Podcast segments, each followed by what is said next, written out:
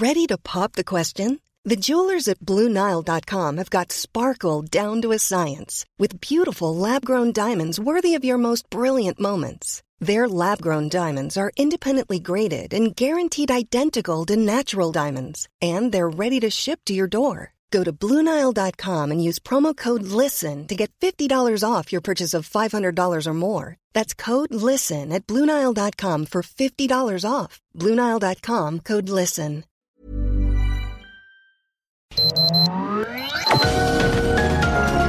Heraldo Media Group presenta Sergio Sarmiento y Lupita Juárez. Información veraz y oportuna con un toque personal y humano. Por El Heraldo Radio, donde la H suena y ahora también se escucha.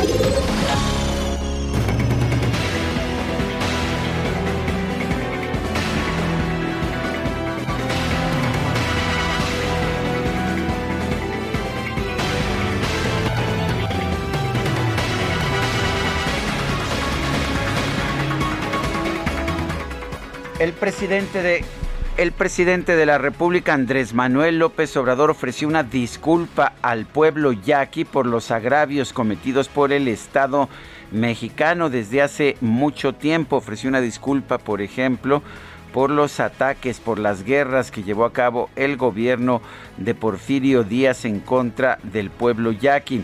Además, pues anunció que va a darles muchas tierras, agua y mucho dinero, más de 11 mil millones de pesos. Bueno, pues entre los acuerdos que dio a conocer está la restitución de 20 mil hectáreas. Se va a empezar con una entrega de 2.400 hectáreas.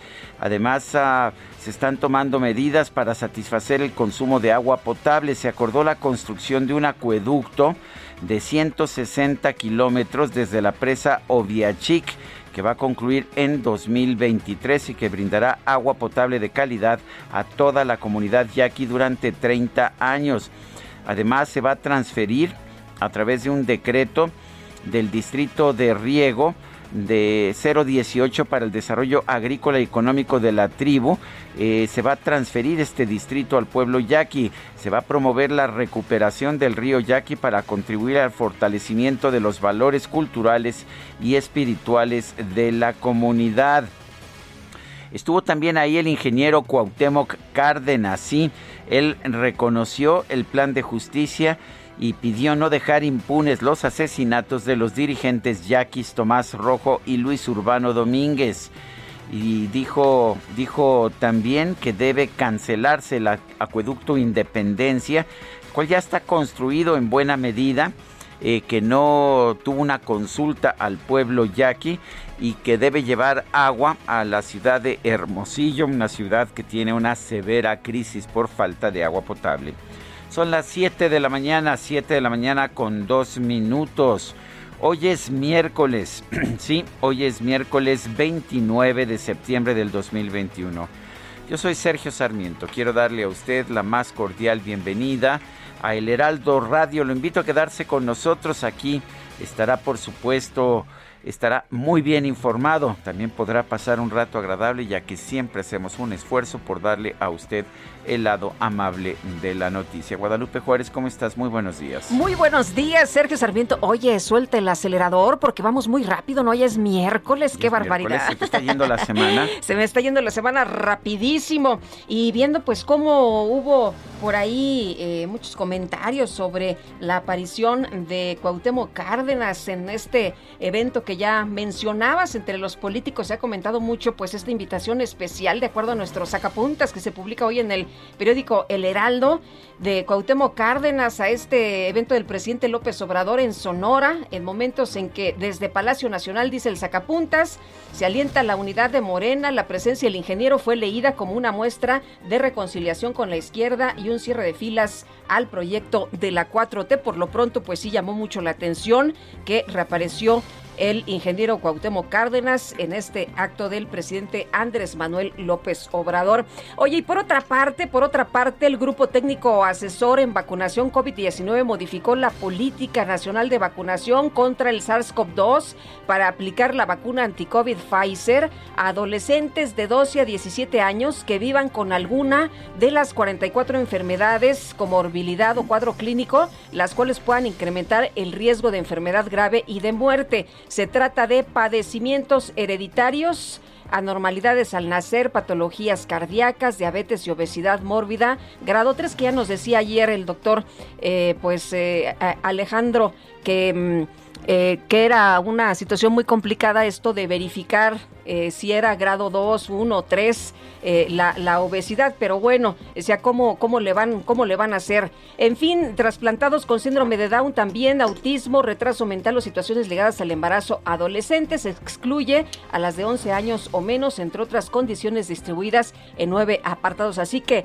bueno, pues ahí están los lineamientos ya para vacunar contra COVID a menores de edad en riesgo y también lo que nos han dicho algunos de los médicos es que pues debería de ser pareja la vacunación y no nada más para estos sectores de la eh, población. Pero bueno, pues ayer el doctor Alejandro eh, eh, Javier Tello era lo que nos, nos comentaba sobre estos temas de vacunar a los menores. Y por otra parte, pues también llamó la atención el tema de los medicamentos que se compromete el gobierno siempre que hay alguna conferencia, alguna situación, siempre se comprometen pues ya sabes, a enviar medicamentos a quienes lo solicitan. No ha sido el caso para el Hospital de la Niñez de Oaxaca, así que pues preocupante, preocupante que prometen y prometen y como dice por ahí, luego nada de nada. Ayer se llevó a cabo una manifestación en la Ciudad de México, también hubo manifestaciones similares en otros lugares del país para exigir el derecho a un aborto seguro, como siempre. La mayor parte de las manifestantes eh, actuaron con prudencia y se manifestaron de manera pacífica, pero un grupo pues ejerció actos de violencia. En total hubo 37 personas lesionadas según la Secretaría de Seguridad Ciudadana. De estas lesionadas, 27 son policías. Cuatro tuvieron que ser trasladadas a un hospital. También fue agredida una integrante de la Secretaría de Gobierno. También hay nueve civiles lesionados, de los cuales cinco son mujeres y cuatro son hombres. Bueno, pues este grupo, el grupo violento, quitó las vallas frente a Palacio de Gobierno.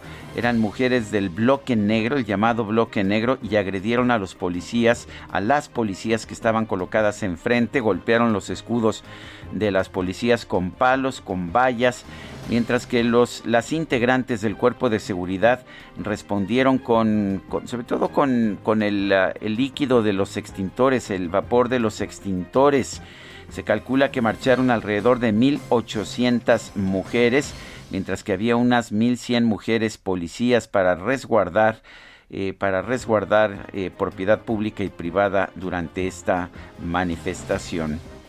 Son las 7 de la mañana con 7 minutos.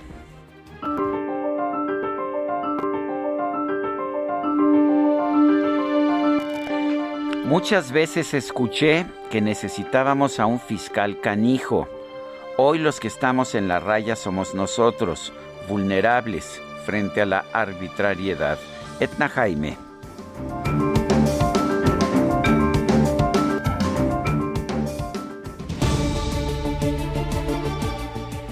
Y las preguntas, ya sabe usted que nos gusta preguntar.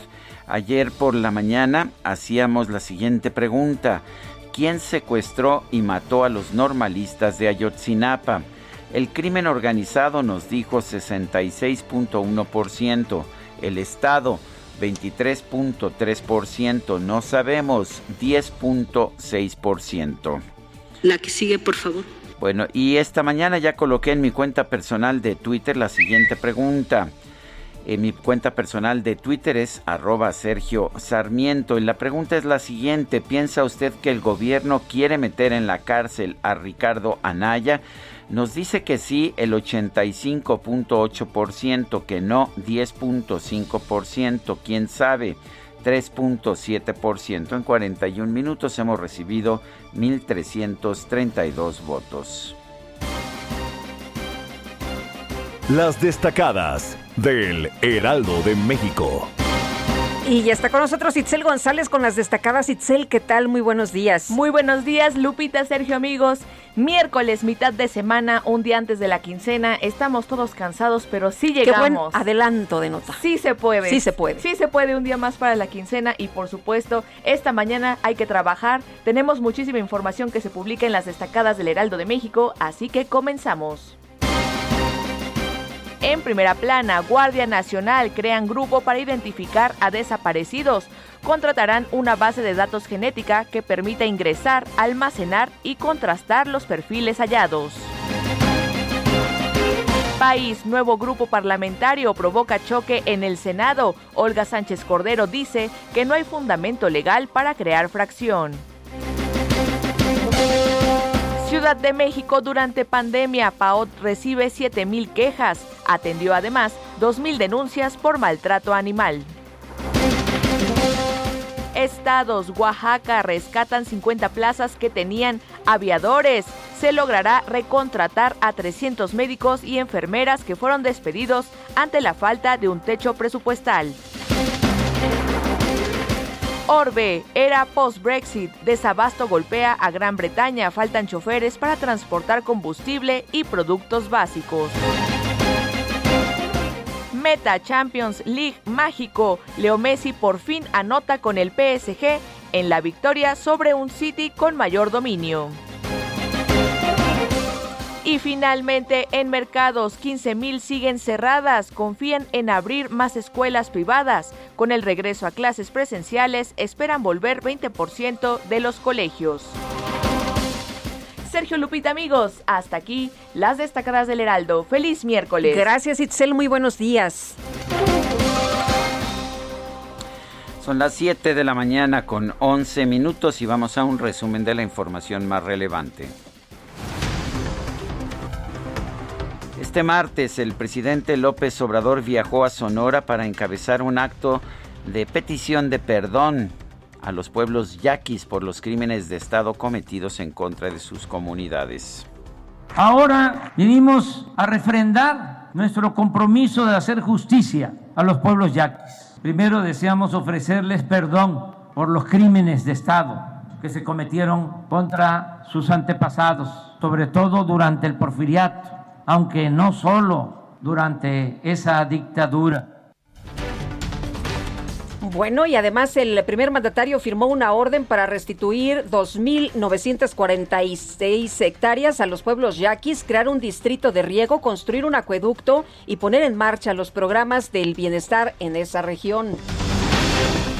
Bueno, y en el evento participó como invitado especial el ingeniero Cuauhtémoc Cárdenas, quien pidió al presidente López Obrador que cancele el acueducto Independencia que suministra agua a Hermosillo, ya que genera afectaciones para la región yaqui. Cancelar el acueducto Independencia, que fue construido pasando por encima de disposiciones judiciales, que se construyó a pesar de varios mandamientos para que no se construyera o se suspendiera su construcción, que se ha puesto en operación consecuentemente al margen de la ley y que hoy extrae 30 millones de metros cúbicos de aguas de la cuenca del río Yaqui para llevarlas a la cuenca del río Sonora.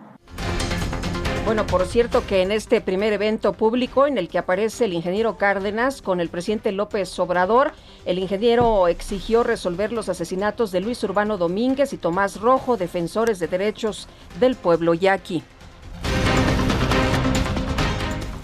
Este martes el canciller Marcelo Ebrard compareció ante el Senado como parte de la glosa del tercer informe de gobierno del presidente López Obrador.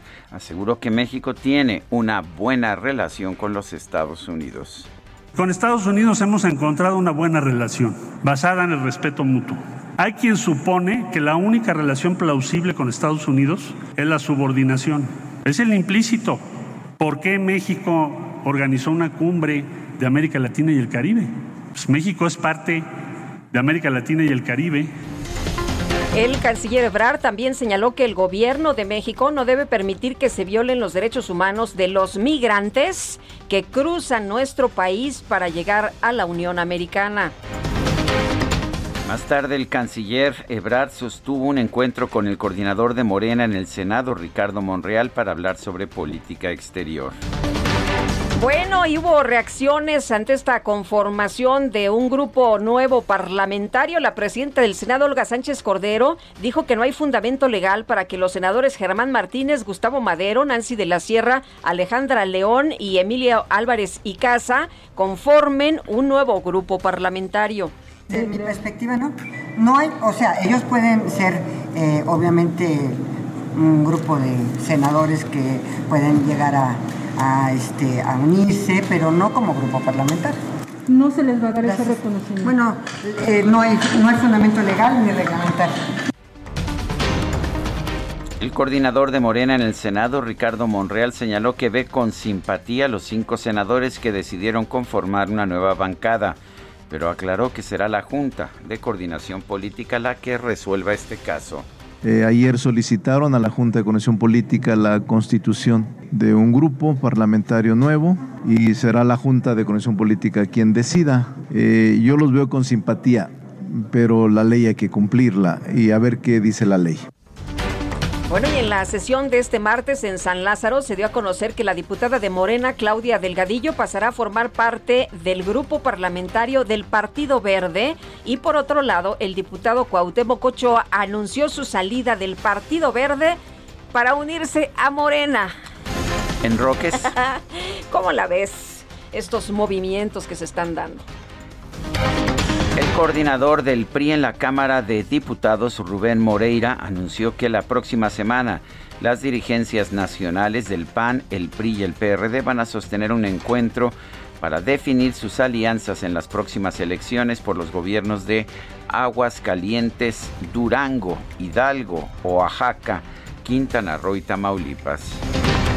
Y las dirigencias nacionales del PAN, PRI y PRD calificaron como inadmisible que el Tribunal del Poder Judicial de la Federación, el Tribunal Electoral, reconozca la injerencia del crimen organizado en las pasadas elecciones de Michoacán, pero que no sea un elemento suficiente como causal de nulidad.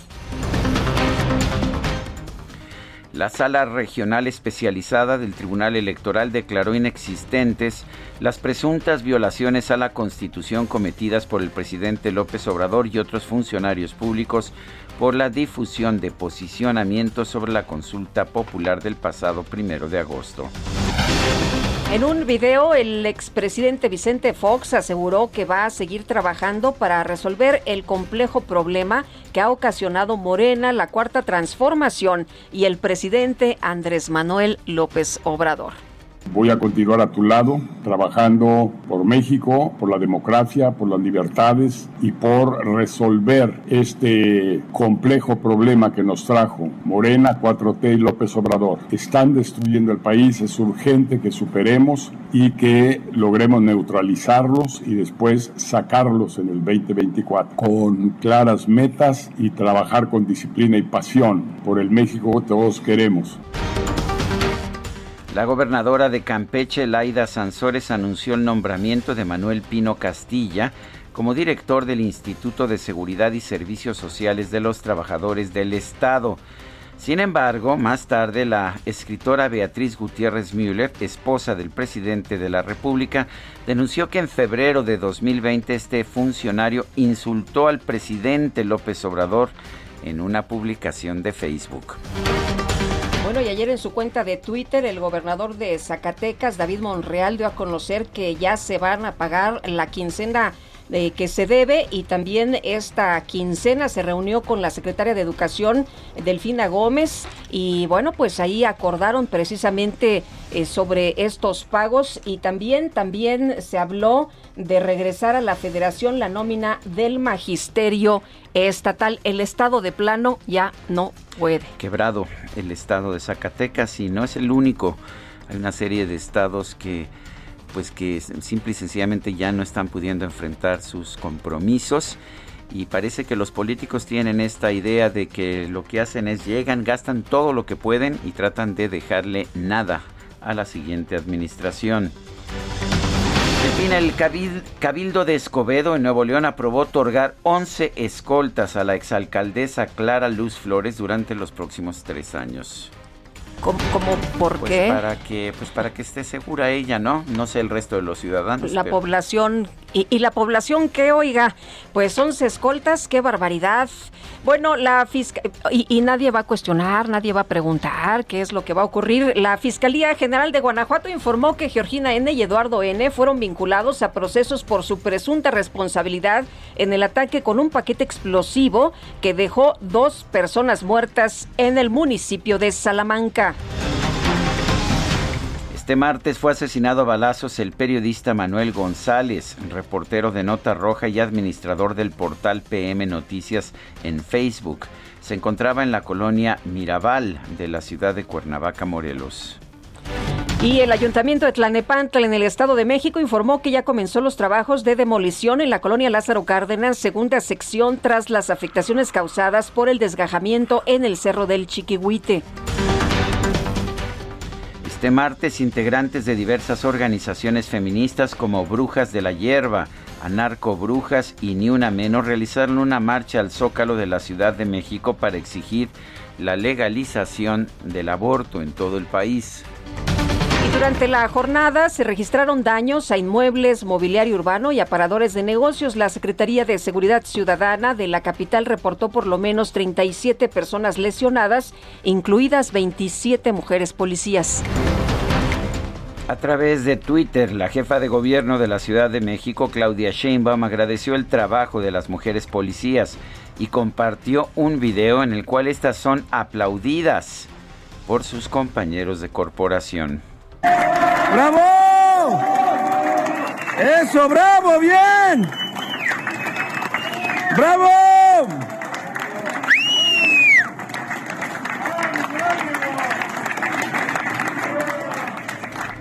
La verdad es que sí aguantaron vara ante las agresiones que sufrieron. Les tiraban de cosas, las golpeaban con palos, con martillos y ahí aguantaron.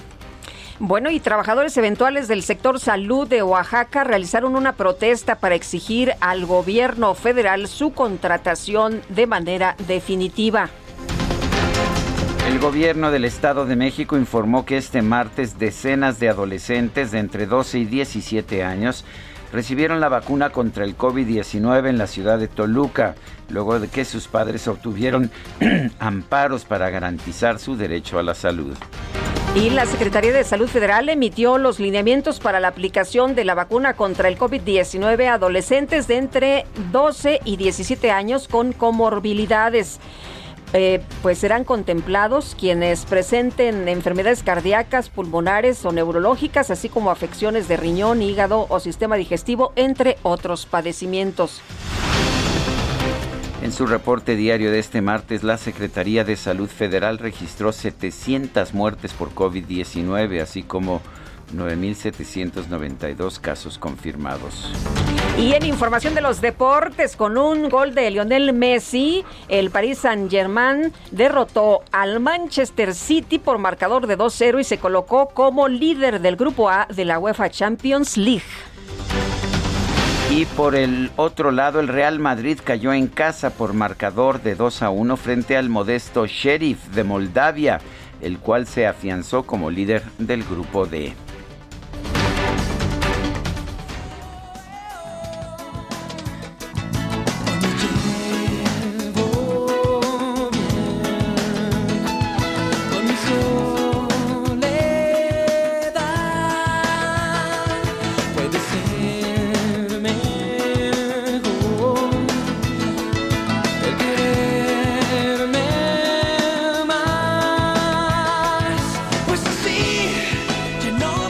crees, Guadalupe? ¿Qué, qué pasó? Es cumple de uno de nuestros favoritos, Alex Sintek. ¡Ay, uno de nuestros consen! ¡Qué barbaridad! Un abrazo a Alex Sintek esta mañana. Empezamos con más fuerte de lo que pensaba. Alex Sintek, cuyo verdadero nombre es Raúl Alejandro Escajadillo Peña, nació en Mérida, Yucatán, el 29 de septiembre de 1969 sí está cumpliendo 52 años. ¿En serio? 52, no se ve, ¿verdad? ¿No lo vimos en chiquilladas? Este, bueno, yo siempre que me lo he encontrado, la, ver, la verdad es que lo veo muy jovencito, siempre de buen humor. me, da mucho gusto. Luego, me ha dado por encontrármelo en aeropuertos, pero bueno. Ahí está Alex Sintek. Oye, yo tuve la oportunidad de verlo en el auditorio todavía antes de que se viniera esta pandemia. Lo, lo vi con Cristian Castro. Qué barbaridad. Son sensacionales. La verdad es que un extraordinario espectáculo. Alex Sintek aquí en el Heraldo Radio. Nosotros nos vamos a una pausa y regresamos.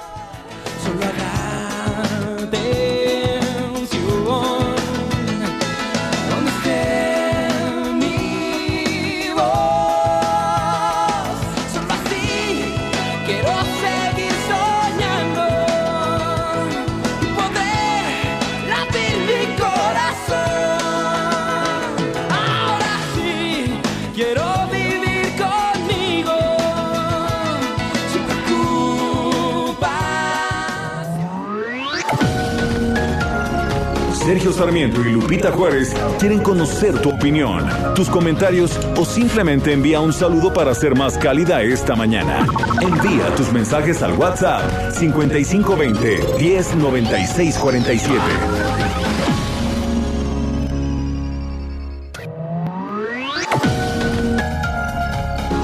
Continuamos con Sergio Sarmiento y Lupita Juárez por El Heraldo Radio.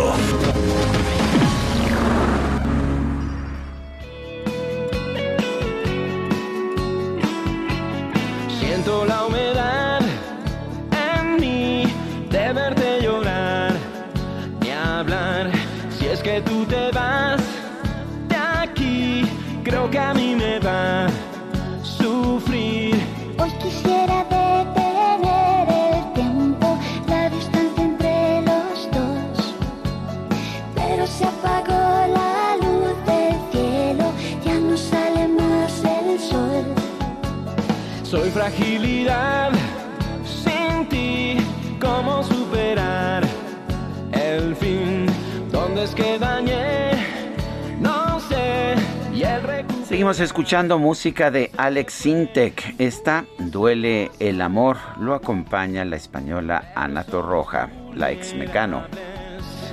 Son las cosas de la vida. La mecana mayor. Sí. El amor es donde ya cantamos todos. Así es. Sí, sí, sí, cómo no, cómo no. Antes sacaba uno el encendedor, pero ya nadie trae Sí, ya nadie.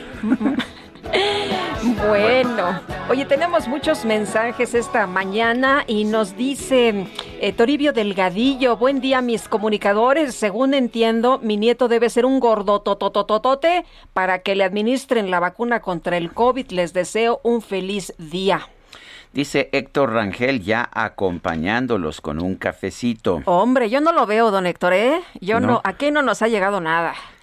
Oye, y dice... No, yo sí me eché mi espresso. ¿Te echaste tu cafecito? Siempre me tomo mi café antes de empezar el programa, debo Sí, ¿verdad? Mucha gente no, no arranca, no, arranca. no, yo no. Yo, siempre me echo un espresso antes de empezar. Sí, yo la verdad un, té, un juguito, un atolito. Eh, y dice otra persona desde Querétaro, Rodolfo Contreras, buen miércoles, el régimen actual sigue el modelo de la democracia iliberal. Qué preocupante es lo que nos comenta. Y Enrique Hernández Nava nos manda saludos desde Tultitlán. Un abrazo, que tengan un maravilloso y bendecido día. Pues saludos a todos nuestros amigos allá en Tultitlán. Son las 7 de la mañana con 32 minutos. En Soriana, el ahorro es para todos con la oferta de cada día. Hoy miércoles 29, dale lo mejor a tu familia, aprovechando que la carne molida de res especial 80-20 está a 79.90 el kilo, hasta 3 kilos por cliente. Soriana, la de todos los mexicanos. Solo septiembre 29. Aplica restricciones. Aplica en Hiper y Super. Sergio Gutiérrez Luna, presidente de la Cámara de Diputados, descartó una desbandada de diputados de varios grupos parlamentarios para abrir una bancada plural como ocurrió en el Senado. Vamos con Iván Saldaña que nos tiene la información. Iván, adelante. Sergio Lupita, auditorio, buenos días. Eh, efectivamente, las palabras textuales del presidente de la Cámara fueron, aquí en Cámara no tenemos indicios de una situación Así lo dijo ayer durante una reunión con periodistas en el Palacio Legislativo de San Lázaro, y es que hay que recordar que en el Senado de la República, pues los legisladores eh, Gustavo Madero del PAN, Germán Martínez de Morena, Nancy de la Sierra PT, Alejandra León del PT y Emilio Álvarez y Casas sin partido político, pues anunciaron su intención de formar una nueva bancada bajo el argumento de que buscarán impulsar una agenda de consolidación democrática. Al respecto, pues insistió a Sergio Gutiérrez Luna, el presidente de la mesa directiva de San Lázaro, su opinión sobre la rebelión de la Cámara, eh, además de lo que anteriormente eh, cité, dijo rechazó dar una postura más amplia, eh, argumentando que como presidente de la Cámara Baja no puede meterse en asuntos internos de la colegisladora. también textualmente dijo, sobre lo que dices del Senado, yo contestaría en respeto a la Cámara ajena, es la paz, parafraseando ahí una frase de Benito Juárez.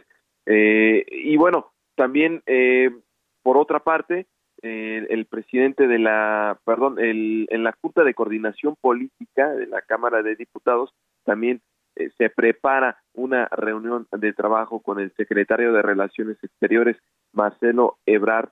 Eh, adelantó esto el coordinador de Morena, Ignacio Mier, eh, dijo que este eventual encuentro con Ebrard, pues se busca, ya que pues se generó polémica principalmente con la oposición de que en el calendario para la glosa, para citar a los funcionarios para que expliquen el tema de la glosa del tercer informe del presidente Andrés Manuel López Obrador, pues no se citó al canciller, es decir, al responsable de la política exterior. Mier Velasco justificó que el Senado y no la Cámara pues tiene las competencias exclusivas de política exterior, pero dijo aún así buscarán un acercamiento con él no en comisiones, no en el Pleno, pero sí en la Junta de Coordinación Política. El día de hoy se reúne la Jucopo a las 5 de la tarde y ahí es donde dijo Mier va a plantear eh, esta reunión para ver si es aprobada, entonces pues se tiene que cuadrar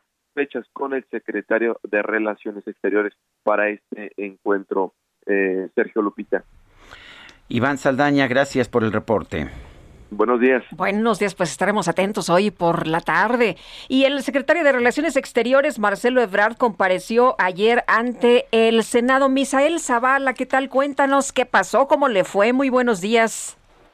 Buenos días, Lupita. Buenos días, Sergio. Pues efectivamente, durante cinco horas eh, de comparecencia en el Senado, el canciller Marcelo Ebrard Casaobón destacó que la voz de México cuenta y tiene respeto en el extranjero. Incluso aseguró que la atención que tiene el país ahora en el exterior es de las más altas eh, de la historia. Al asistir a la Cámara Alta como parte de la glosa del tercer informe de labores de la Presidencia de la República, el secretario de Relaciones Exteriores sostuvo que hoy la voz de México se escucha porque tenemos autoridad moral. Durante esta comparecencia, pues no hubo eh, pancartas ni críticas duras, fue una comparecencia muy tersa, eh, donde los senadores de oposición incluso destacaron la labor del canciller en la compra y adquisición de vacunas anti-COVID-19 y sobre este tema el canciller subrayó que una de las metas más importantes que tiene la dependencia a su cargo es abastecer con vacunas a todos los ciudadanos. Incluso presentó un informe de la Estrategia Internacional de México frente al coronavirus, ya que advirtió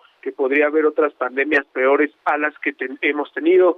En materia de relaciones con otros países, Sergio Lupita, el canciller aseguró que la segunda misión más importante es tener una muy buena relación con la administración del presidente estadounidense Joe Biden, la cual dijo se ha cumplido y se traduce en una mayor cooperación en materia de seguridad, migración y economía. Sostuvo que hay una buena relación, pero no sumisa con Estados Unidos. Incluso resaltó que durante la pandemia el presidente López Obrador habló con varias potencias como China, Estados Unidos y Rusia para surtir a México con materiales, ventiladores y vacunas. Entre los temas más cuestionados por los senadores fue la violencia contra migrantes de Centroamérica y Haití en la frontera sur. Ante esto, el canciller defendió la política migratoria, pero condenó las agresiones y las violaciones a los derechos humanos. Incluso manifestó que la política migratoria de México es dar refugio a quien lo solicite y se calcula que pidan refugio unas 80 mil personas en los próximos meses. Subrayó que México no es un muro, ni es cierto que lleguen menos migrantes a eh, México para, eh, pues, con la finalidad de, cruzar y eh, llegar a Estados Unidos. Y atajó que hay quienes piensan que la relación de México con Estados Unidos es plausible únicamente por subordinación, lo cual negó rotundamente y ejemplificó que nuestro país mantiene relación tanto con Estados Unidos como con los países de América Latina y otros países como China. Así, estas cinco horas eh, de una terza comparecencia, no, eh, no eh, comparado con, con, otras comparecencias que han tenido otros secretarios de Estado que han venido al Senado de la República. Y bueno, hoy mismo el secretario de Gobernación, Adán Augusto López Hernández, estará compareciendo, compareciendo perdón, en punto de las 13 horas. Hasta aquí mi reporte, Sergio Lupita. Muy bien, pues estaremos también atentos a lo que vaya a, a surgir hoy en la comparecencia del secretario de Gobernación. Gracias, Misael. Gracias, muy buenos días. Hasta luego, muy buenos días. Son las 7 de la mañana con 39 minutos. Lo mejor de México está en Soriana. Aprovecha que la manzana Golden en bolsa está a 24.80 el kilo o el chile jalapeño a 14.80 el kilo y la sandía con semilla a solo 4.80 el kilo. Martes y miércoles del campo de Soriana a septiembre 29. Aplica restricciones. Aplica en Hiper y Super.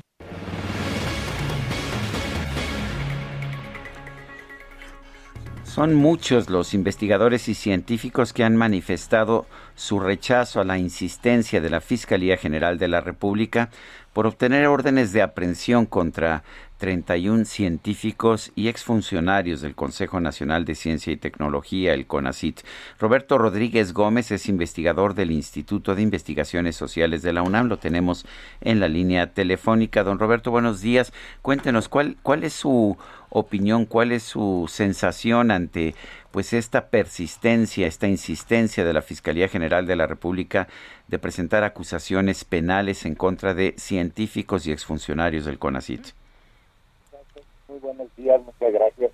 Bueno, pues antes, otra cosa me causa mucha sorpresa, asombro, pero también a mí y a muchos más este, indignación. no, don Roberto, a, ver, es que lo estamos escuchando muy bajo. Nuestro equipo de producción va a tratar de, pues, de mejorar la calidad de, de lo que estamos escuchando, eh, porque, pues, si no, me parece que... No, no entendemos. Queremos entender bien eh, cuáles son las eh, posiciones y los puntos de vista, en este caso, del investigador de investigaciones sociales de, de, la UNAM, que ya está listo, ¿verdad? Roberto Rodríguez Gómez, sí, nos estaba usted explicando este, su reacción ante esta insistencia de la Fiscalía. Bueno, a la orden, este, sí, ¿no? Junto, con muchos colegas, una, una sensación de mucha indignación.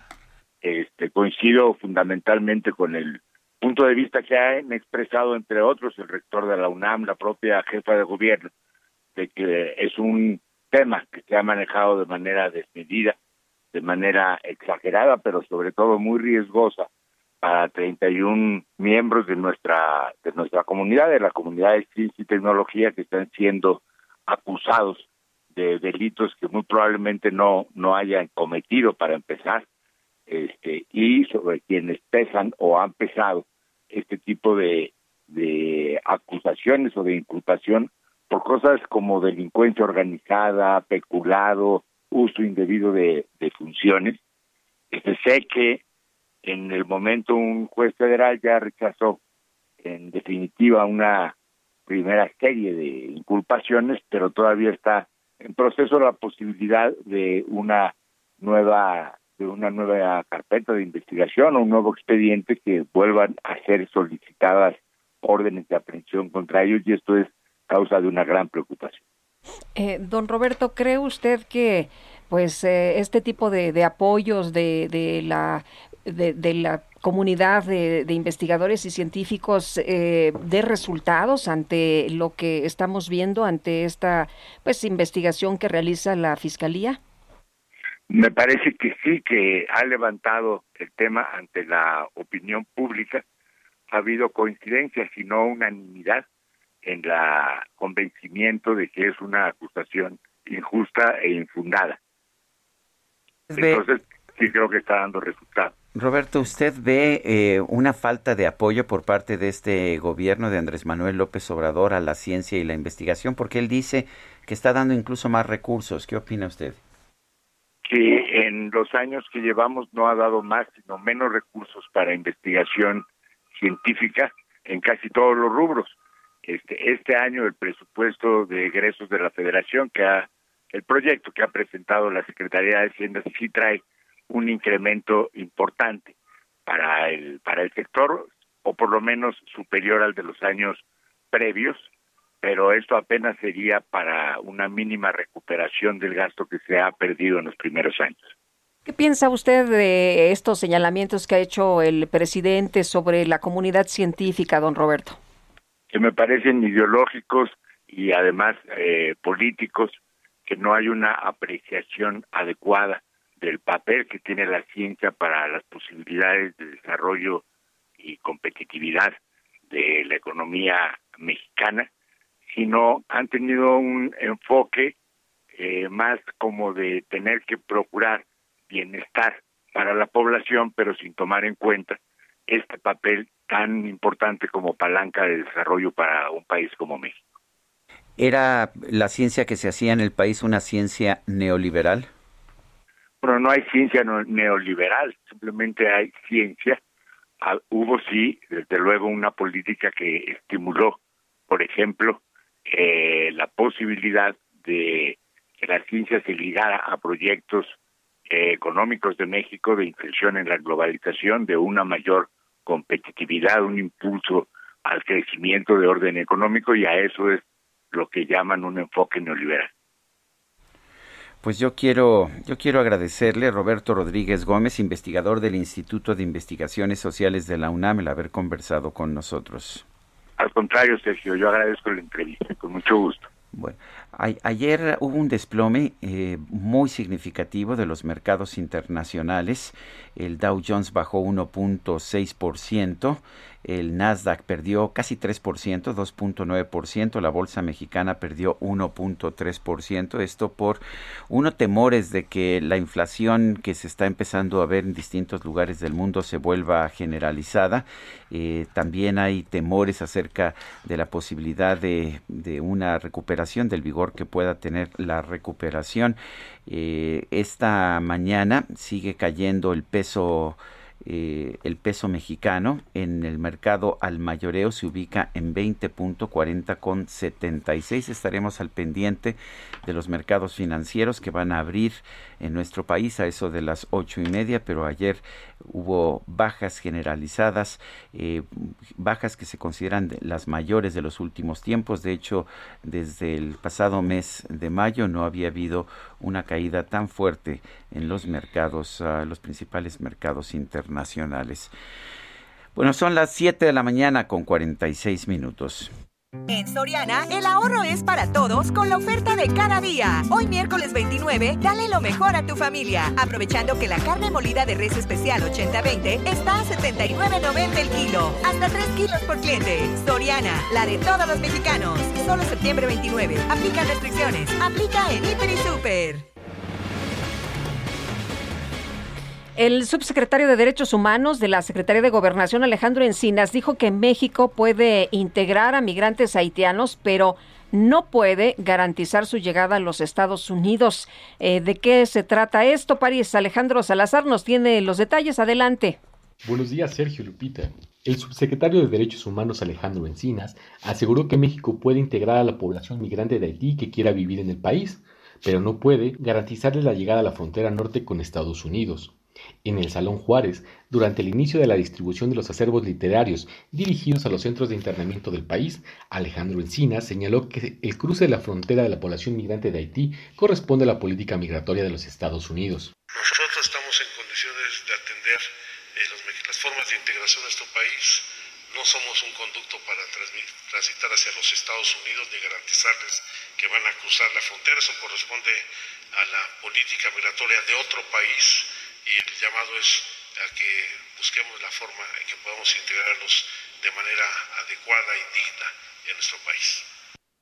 El director general del Fondo de Cultura Económica, Paco Ignacio Taibo II, anunció que el gobierno de México entregará libros en francés a niñas y niños migrantes haitianos que se encuentran en el país. Señaló que no se ha pensado en las niñas, niños y adolescentes haitianos para que puedan leer en su lengua natal.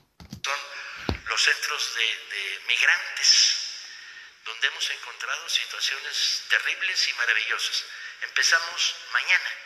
Una campaña para darle a los niños haitianos que están en el Monterrey, en el sur, en centros de, de acogida, libros en francés, porque nadie tomó en cuenta que los niños haitianos no leen castellano, leen francés.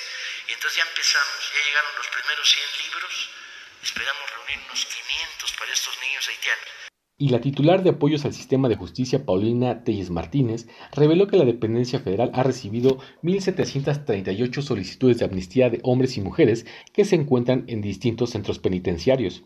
Dijo que la Secretaría de Gobernación analiza las solicitudes y en una sesión se determina si son procedentes o no. Hasta el corte del viernes han llegado 1.738 casos eh, tenemos ya una sesión lista, estamos nada más a la espera de una fecha, pero es bien importante mencionar, eh, ya se han sesionado 521 improcedentes, 47 amnistías otorgadas y de, esas 37 liberaciones calificadas. Paulina Telles Martínez reveló que se han recibido 478 peticiones de amnistía con información incompleta, pero se solicita a la autoridad para poder ser analizadas. Esta es la información. Muy bien, pues muchas gracias por el reporte, París. Bueno, la Secretaría de Salud estima vacunar a cerca de un millón de menores de 12 a 17 años. Vamos con Gerardo Suárez que nos tiene la información. Adelante, Gerardo. Muy buenos días, Sergio y Lupita. La Secretaría de Salud detalló las comorbilidades que serán tomadas en cuenta para la vacunación contra la COVID-19 de cerca de un millón de adolescentes que viven con algún factor de riesgo. Se trata de nueve condiciones generales y 42 condiciones específicas a considerar para la inmunización de personas de 12 a 17 años con la vacuna Pfizer, que es la que hasta el momento en México cuenta con aprobación y estudios ya concluidos que aseguran que esta vacuna se puede emplear en menores de edad. Las comorbilidades generales para recibir la vacuna, especifica la Secretaría de Salud, son aquellas enfermedades crónicas que se presentan en el corazón, pulmones, riñón, hígado o sistema digestivo. También la enfermedad neurológica crónica, padecimientos endocrinos como la diabetes, inmunosupresión, inmunosupresión moderada a grave, asplenia o disfunción del vaso y enfermedades hematológicas. También se consideran en esta lista anomalías genéticas graves o que afectan a varios sistemas y por último también se consideró el embarazo adolescente a partir de las nueve semanas de gestación. De manera específica, las personas adolescentes que tienen algún factor de riesgo y que van a ser consideradas dentro de este millón de personas para la vacunación, se mencionan enfermedades congénitas del corazón, hipertensión arterial, asma grave mal controlada, pacientes con hemodiálisis o diálisis peritoneal, parálisis cerebral, autismo, síndrome de Down, diabetes, obesidad grave, cáncer, haber recibido un trasplante, VIH, tuberculosis, entre otras. Anoche la Secretaría de Salud publicó estos datos en la Guía Estratégica de Vacunación contra COVID-19 en adolescentes de 12 a de 12 a 17 años con factores de riesgo.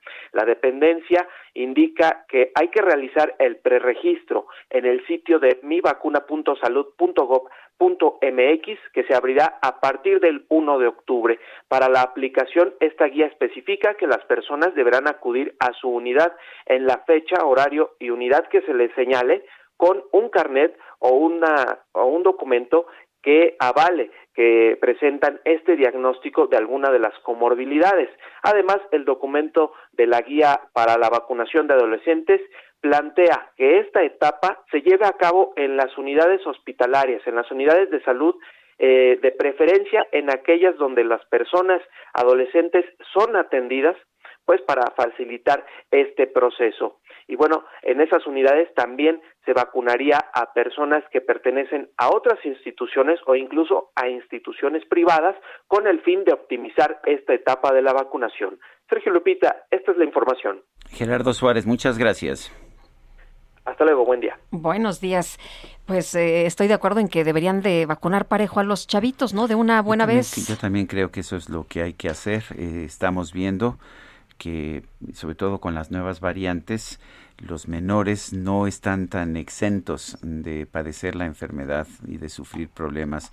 Y creo que, de hecho, eh, hay que recordar también que además de que puedan padecer o no la enfermedad, los menores pueden ser vectores, pueden ser, eh, pueden llevarle la enfermedad a otras personas. Bueno, oye, ¿qué crees? Trabajadores de salud de Nueva York prefieren perder su empleo y no vacunarse contra COVID-19. Eh, ya este lunes concluyó, expiró el plazo fijado por la, pues, pues por las autoridades de Nueva York para que los empleados de salud se vacunen contra el coronavirus o corran el riesgo de perder su chamba y miles de ellos, ¿qué cree usted? Pues no lo hicieron, ¿eh? No lo hicieron. Son las 7 de la mañana con 54 minutos. Vamos a una pausa y regresamos. Ni hablar, si es que tú te vas de aquí, creo que a mí me va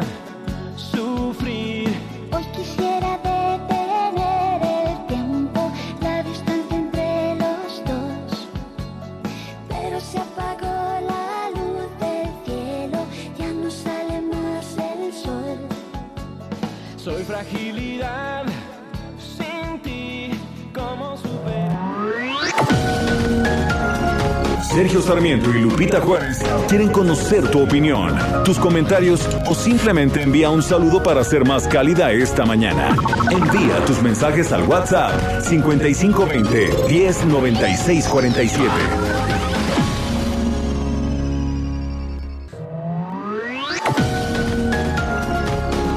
Continuamos con Sergio Sarmiento y Lupita Juárez por El Heraldo Radio.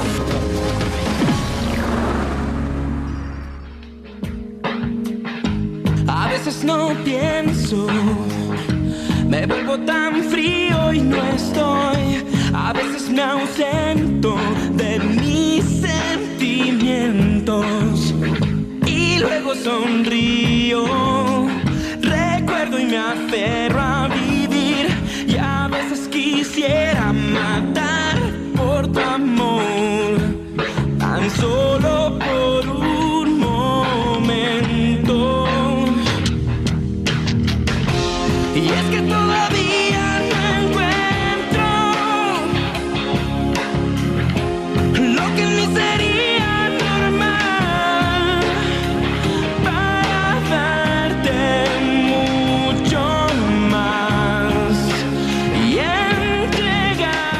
Estamos escuchando esta canción que fue la canción que le dio el título, o la canción de eh, que nos ilustra el título de la película Sexo, Pudor y Lágrimas de Antonio Serrano.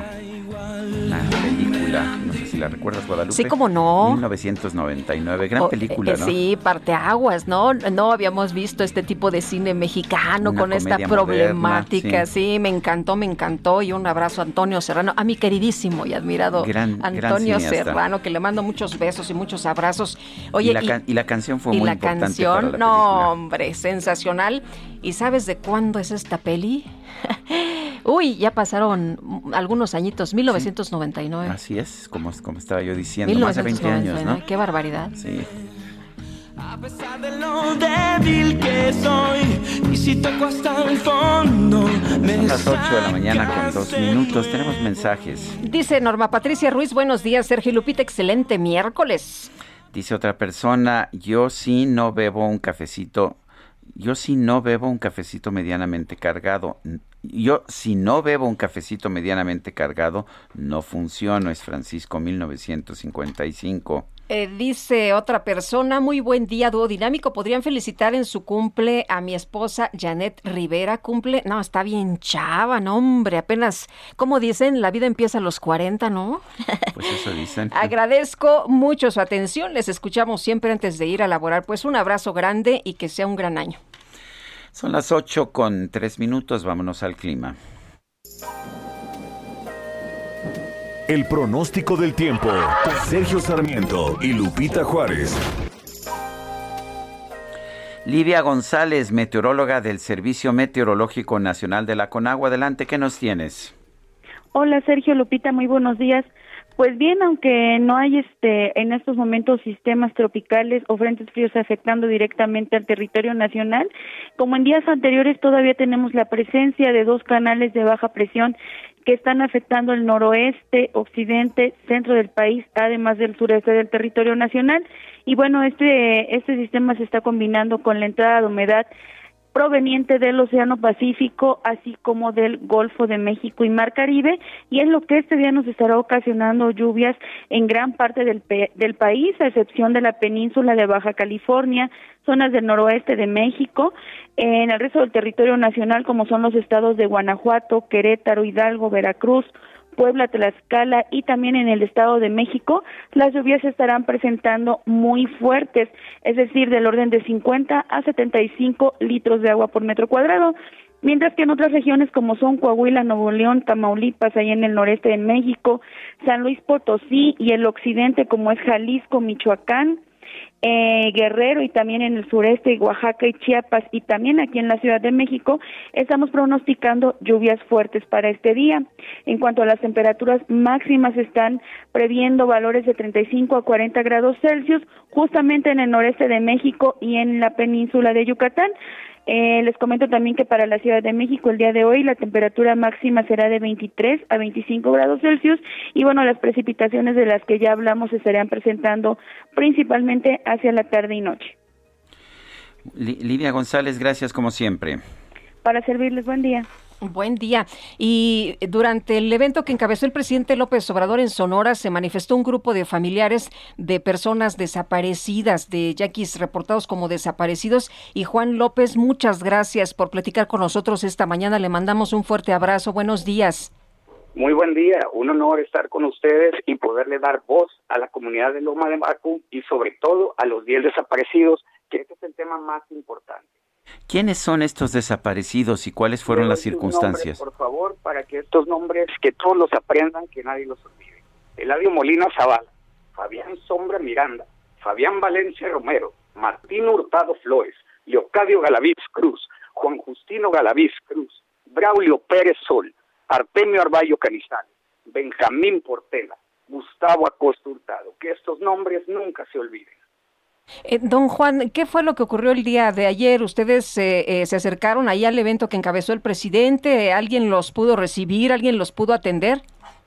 No, desgraciadamente no fuimos atendidos, pero sí, sí pasamos. Y también pues yo quiero invitar de la manera más respetuosa al presidente Andrés Manuel López Obrador se acerque a la comunidad de Loma de Bacum que está dispuesta a guiarle y enseñarle acerca de los usos y costumbres de la tribu yaqui. En esta llamada haré mucho hincapié en los usos y costumbres de la tribu yaqui, ya que para que el plan de justicia dentro de su periodo de gobierno se desarrolle de la mejor manera, él debe de tener conocimiento de usos y costumbres. Eh, les voy a dar mm, una información. El presidente López Obrador tiene un plan de justicia para la tribu y reparar daños cometidos en el pasado. También su plan de justicia debe incluir, pienso yo, lo que está aconteciendo en este presente dentro de su mandato y con base en los usos y costumbres de la tribu yaqui está el cambio de gobernador cada año. La persona que participó ayer en la firma del acuerdo de plan de justicia yaqui de López Obrador no es gobernador del pueblo de Loma de Baco, puesto que los únicos que tienen las facultades para reconocer una autoridad yaqui son los mismos integrantes de su comunidad y de acuerdo a las leyes internas de usos y costumbres de la tribu yaqui, la comunidad apoya a Mónico Valencia Flores como único gobernador de Loma de Bacum. Dicha persona que firmó el plan de justicia yaqui como gobernador dual está impuesta desde el año 2016 y de esta manera está violando los usos y costumbres de la tribu yaqui que deben de cambiar de gobernante cada año. Y también les digo que para que quede claro, que un gobierno tradicional original es el que tiene una guardia tradicional, una iglesia, una tropa yoemia y así como antes mencioné, el respaldo de la comunidad. Ansío yo en lo personal el día en que los ocho pueblos de la tribu yaqui puedan vivir y desarrollarse en armonía sin conflictos de ninguna índole.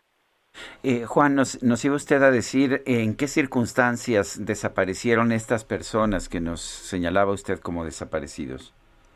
Mire, le voy a platicar un poco de, de lo que de lo que yo sé. Eh, lo sucedido fue el pasado 14 de julio.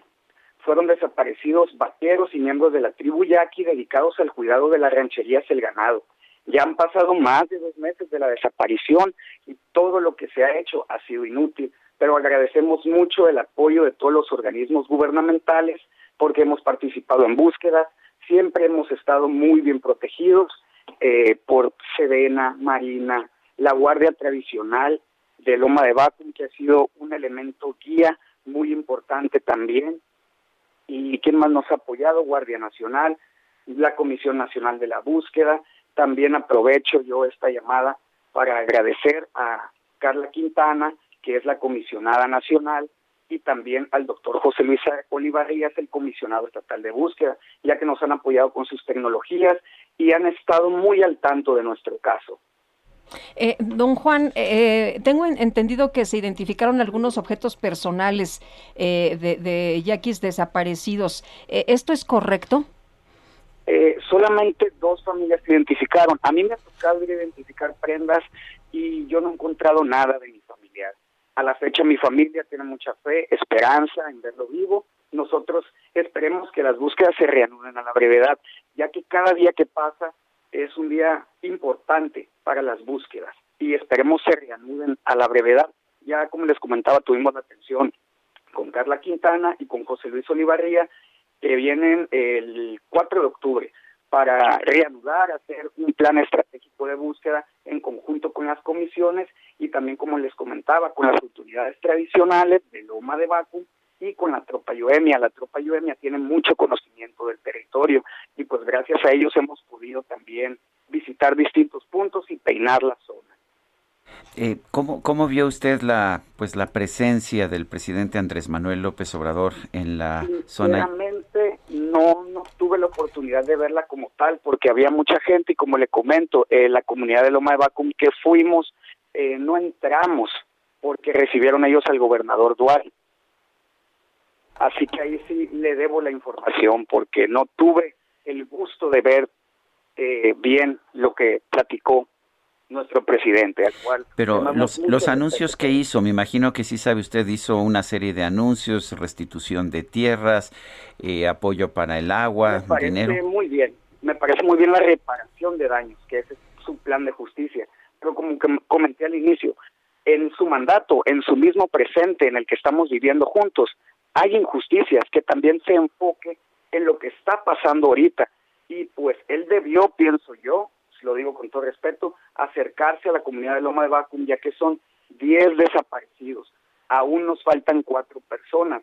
Aún nos falta Gustavo Acosturtado, los hermanos Galaviz Cruz y Arten Arballo Canizales. Es por eso muy ele elemental reanudar la búsqueda a la brevedad. Se, señor, le, le, agradecemos que haya platicado con nosotros esta mañana, que nos dé datos, que nos dé información y estaremos muy pendientes. Muchas gracias, muy buenos días. Igualmente, muchas gracias por darle visibilidad al caso de la comunidad de Loma de Bacu. Hasta luego. Es eh, Juan López, familiar de un desaparecido. Pues qué difícil, como él dice, cada día que pasa, pues es un día eh, muy relevante, ¿no? Eh, ojalá que, que pronto pudieran dar con el paradero de estas 10 personas. Son las 8 de la mañana con 12 minutos. Vamos con el Químico Guerra. El Químico Guerra con Sergio Sarmiento y Lupita Juárez. Químico Guerra, adelante, ¿qué nos tienes esta mañana? Hola Sergio Lupita, bueno pues es un valor entendido que cada vez vivimos más, ¿no? La longevidad se está extendiendo, cada vez tenemos una mayor expectativa de vida, ese es un lugar común que todos manejamos, pues fíjense que están emergiendo ya los primeros datos en los Estados Unidos de la expectativa de vida y por primera vez en 70 años se reduce la expectativa de vida de los Estados Unidos, de los norteamericanos. Y esto debido al COVID. El COVID-19 ha reducido ya la expectativa de vida en los Estados Unidos.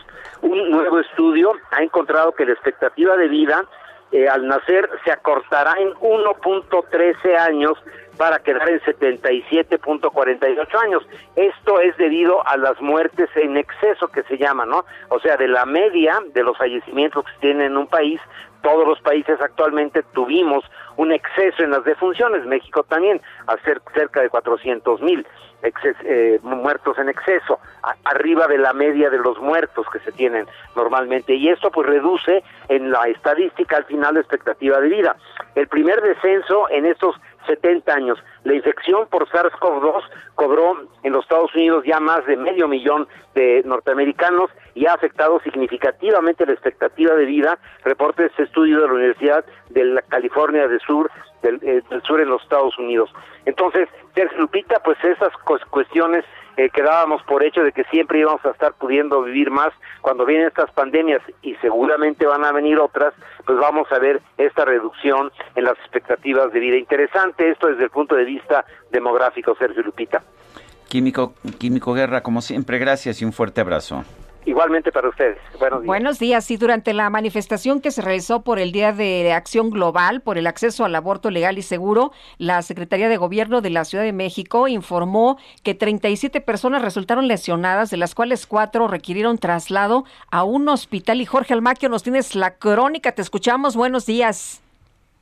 Hola, ¿qué tal, Lupita? Sergio, amigos, así es, muy buenos días. Eh, y, pues de estas cuatro, de esas 37 personas resultaron lesionadas, nueve son civiles, cuatro mujeres y cinco hombres, una servidora pública de la Secretaría de Gobierno y 27 mujeres policías, de las cuales cuatro requirieron precisamente el traslado a un hospital. La dependencia capitalina informó que la mayor parte de la marcha se desarrolló en calma, pero un grupo de personas con la cara cubierta utilizó artefactos explosivos, martillos, palos y otros objetos peligrosos, lo que generó atenciones médicas por parte del Escuadrón de Rescate y Urgencias Médicas. Indicó la dependencia que participaron 1.800 personas que partieron del Monumento a la Revolución con dirección al Ángel de la Independencia y después hacia el Zócalo Capitalino. Se dispuso de un operativo en el que desplegaron, se desplegaron 1.100 mujeres policías, quienes dieron encauzamiento a la marcha para proteger la integridad de participantes y población en general.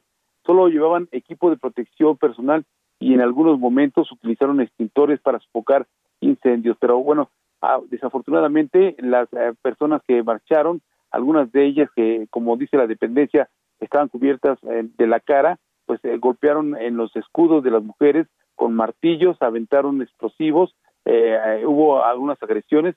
El gobierno capitalino aseguró que durante todo el trayecto de la movilización se actuó en apego al respeto a los derechos humanos y al acuerdo para la actuación policial en la prevención de violencia y actos que transgreden el ejercicio de derechos durante la atención a estas manifestaciones y reuniones de la Ciudad de México.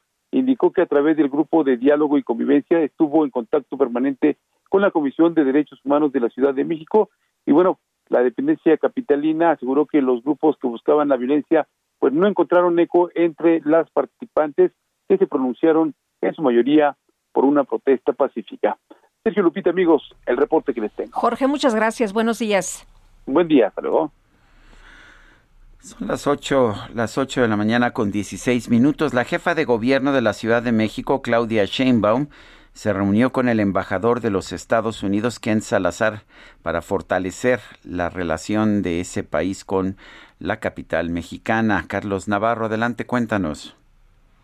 Buenos días, Sergio Lupita. Les saludo con gusto a ustedes y al auditorio y comentarles que en el antiguo Palacio del Ayuntamiento, sede del Ejecutivo de la Ciudad de México, la mandataria capitalina Claudia Sheinbaum se reunió ayer por la mañana con el embajador de Estados Unidos con Ken Salazar para fortalecer la relación de este país y la entidad de, la, de, México. Entre los temas que abordaron estuvieron la importancia de generar empleos para los jóvenes en la capital, las energías renovables, el intercambio comercial y mejoramiento del transporte de carga hacia el norte del país. Por su parte, la jefa de gobierno destacó el proyecto de Vallejo I, donde empresas del país vecino pueden interesarse en invertir, así como lograr una vinculación de los alumnos de las escuelas de código de los pilares para la prestación de servicios digitales a empresas estadounidenses, mientras que el embajador informó que hablaron de salud, seguridad, economía y cooperación. Por otro lado, comentarles que el Consejo Mundial de Boxeo y la Secretaría de Seguridad Ciudadana de la Ciudad de México reconocieron la labor de los policías capitalinos. El presidente del Consejo Mundial de Boxeo, Mauricio Sulaimán, aplaudió la labor que hacen los policías de la Ciudad de México, pues suben a un ring distinto todos los días sin conocer las condiciones de su rival. Escuchemos. Eh, podemos encontrar aquí muchas personas que se suben a un ring muy diferente todos los días, un ring donde no hay referee, donde muchas veces no pelean contra uno solo, sino contra muchos sin poderlos ver, sin poder entender, sin poder eh, tener entendido cuál va a ser el estilo de pelea. Todos ustedes, miembros de, de la policía, son un orgullo para México, para la sociedad. En el evento se entregaron medallas y reconocimientos al valor policial. Por su parte, el secretario de Seguridad Ciudadana, Omar García Harfuch, explicó que el fortalecimiento de la policía se da, entre otros factores, a través del desarrollo policial. Escuchemos. El desarrollo policial, justamente también, son nuestros atletas que tenemos aquí. Buscamos que verdaderamente tengan un desarrollo profesional, pero que también puedan perseguir sus sueños. Por eso, nuestro agradecimiento a Mauricio, a Héctor Sulaimán por permitir que esto se haga realidad. Ana María Torres, Humberto Chiquita González, Guadalupe Pintor y Daniel Zaragoza fueron algunos de los excampeones y leyendas del pugilismo nacional que acompañaron este reconocimiento a los policías de la Ciudad de México. Sergio Lupita, la información que les tengo. Gracias, Carlos Navarro. Hasta luego, buenos días. Buenos días. Y fueron demolidas cuatro casas de la conocida como zona cero como consecuencia del desprendimiento de rocas en el cerro del Chiquihuite, en el municipio de Tlalnepantla. Y eh, esto ocurrió apenas eh, el pasado 10 de septiembre. Leticia Ríos, ¿nos tienes más detalles? ¿Qué tal? Buen día. ¿Qué tal? Buenos días, Lupita. Efectivamente, hasta el momento se ha realizado la demolición total de tres casas y una más que fue demolida de manera parcial ya que presentaron daños estructurales como consecuencia del desprendimiento de rocas en el Cerro El Chiquihuite entre Tlalnepantla. La Coordinación Municipal de Protección Civil y la Coordinación General de Protección Civil del Estado de México informaron que de acuerdo con los estudios realizados por los especialistas se estima que serán demolidas un total de 11 viviendas en la conocida como zona cero del derrumbe, cuyos residentes ya fueron notificados. En una de las viviendas ubicada en la colonia Lázaro Cárdenas, segunda sección, se tuvo que quitar el baño y una habitación para permitir las maniobras de demolición que están realizando la maquinaria pesada.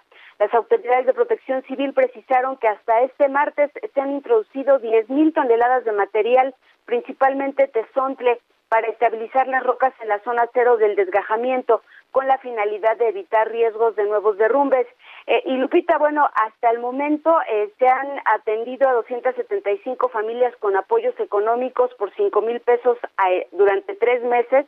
el 96% del total de las viviendas que van a recibir estos apoyos, que son 286. Hasta aquí mi reporte. Muchas gracias, gracias Leticia. Buenos días. Buenos días. Y en el Estado de México comenzó la vacunación a menores de edad, aunque solamente aquellos que lograron un amparo. Gerardo García, adelante. Muy buenos días, Sergio. Así como lo comentan, la vacuna Pfizer comenzó a aplicarse en los brazos de menores de edad en el Estado de México. Se tratan de 261 casos que acudieron al amparo como acto de protesta de salud y porque en su mayoría la población mexicana ya ha tenido esa posibilidad. En el estadio Nemesio 10 en Toluca concentró a niños y adolescentes provenientes de diversos municipios del Valle de México, entre ellos Ecatepec, Nezahualcóyotl, Tecamac, Cuautitlán Izcalli y Atizapán de Zaragoza, en donde en casos aislados tenían alguna comorbilidad. En su mayoría recurrieron a amparos colectivos o sus padres son abogados y vieron la posibilidad de que accedieran a la vacuna, pues advierten que los casos en las escuelas son latentes. Elizabeth García es litigante y madre de un menor de 16 años de edad que hoy tiene la dosis en su brazo. Niega que, como dice el gobierno de la Cuarta Transformación, le quiten el lugar a otra persona adulta porque ya tuvieron esa oportunidad. Para ella fue más viable representar el caso y disponer de 15 mil pesos en lugar de 50 mil, que es lo que tiene el costo solamente el pasaje de ida a Estados Unidos. Victoria es madre de dos menores de edad, quien, eh, quien dijo serán inmunizados como acto de protesta, pues ellos accederán a la protección, no así la población menor restante expresa su enojo y reclama que las autoridades no escuchan a este sector. Hasta el 16 de septiembre se habían promovido 128 amparos a favor de menores de edad en el Estado de México, que se elevó a 200 61. Las autoridades mexiquenses han expresado la disposición para acatar estas resoluciones de los jueces. Ahora, entre 21 y 42 días, se les notificará a los menores de edad la fecha y el lugar de la segunda dosis de Pfizer. El reporte. Gerardo, gracias. Buenas tardes. Y vámonos ahora con Israel Lorenzana. ¿Dónde andas, Israel? Muy buenos días. Sergio Lupita, muy buenos días, un gusto saludarles. Pues estamos ubicados aquí en la colonia Lázaro Cárdenas, en el Cerro del Chiquihuite, y es que continúan los trabajos de estabilización de toda esta zona de riesgo, Sergio Lupita. De hecho, ya son más de 10 mil toneladas de material, el cual se ha estado trabajando en la zona cero y además se han llevado a cabo ya la demolición de cuatro predios, cuatro casas tres de ellas de manera total y uno de manera parcial. Esto ocurrió el día de ayer, así lo dieron a conocer las autoridades. En estos momentos llega la Policía Estatal, toda esta zona está totalmente resguardada por la Policía de la Guardia Nacional y por supuesto la Policía Estatal, únicamente ingresan quienes van a sacar alguna pertenencia, así que bueno, pues hay que por supuesto tomarlo en cuenta, aunque es circulación local aquí en la Avenida La Presa, aún así hay que manejar con mucho cuidado. Sergio Lupita, la información que les tengo. Gracias Israel, buenos días. Hasta luego. Son las 8 con 24. Le recuerdo nuestro número para que nos mande, nos mande usted mensajes por WhatsApp 55 20 10 96 47. Repito, 55 20 10 96 47. Regresamos en un momento más. Por tu amor, tan solo por un momento.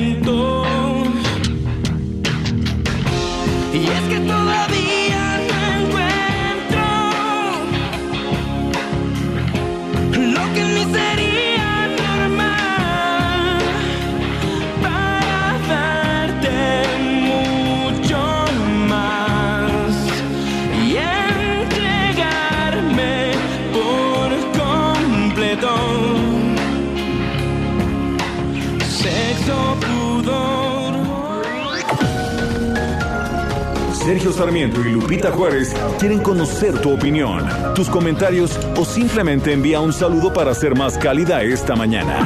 Envía tus mensajes al WhatsApp 5520 109647.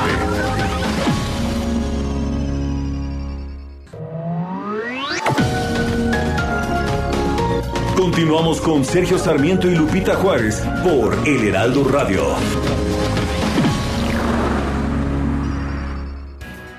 Jaque Mate con Sergio Sarmiento.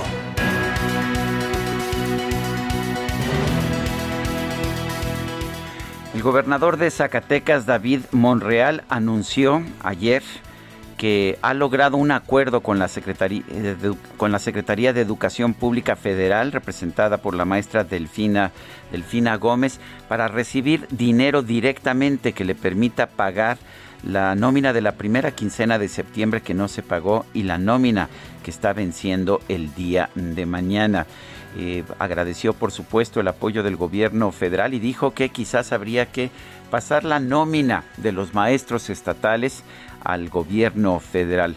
Sin embargo, me parece que se está perdiendo de vista la parte más fundamental de lo que estamos viendo. Sí, eh, Zacatecas se quedó sin dinero incluso para pagar su nómina y esto mismo está ocurriendo en otros estados de la República como Chihuahua, donde también el exgobernador Javier Corral eh, pues lo que hizo fue acabarse el dinero que había y dejar las arcas vacías para su sucesora Maru Campos, quien además no es precisamente una persona cercana a él. La verdad es que deberíamos tener reglas que impidieran esta situación, que impidieran que los gobernantes se acaben el dinero y dejen dejen las arcas vacías incluso para pagar la nómina que pueda tener el gobierno del estado. Esto en parte, sin embargo, es consecuencia de un perverso sistema que tenemos en muchos de los estados de la República. Es el gobierno federal el que recauda, por ejemplo, a través del IVA y del impuesto sobre la renta, y el gobierno federal reparte el dinero después. No hay incentivos para que los gobiernos recauden y se hagan responsables de su recaudación. Hay gobiernos como el de Oaxaca que reciben casi la totalidad de sus ingresos del gobierno federal y no recaudan nada. Me parece que esto es un error.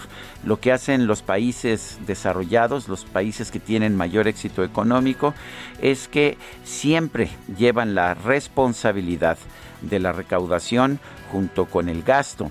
Esto significa que se tienen que hacer responsables de tener un ingreso suficiente y también del gasto que se lleva a cabo. Cuando existe esta situación es mucho más difícil dejar las arcas vacías y después pedirle al gobierno federal que venga a rescatarlos. Me parece que debemos repensar el actual sistema de gasto que tenemos en la República Mexicana.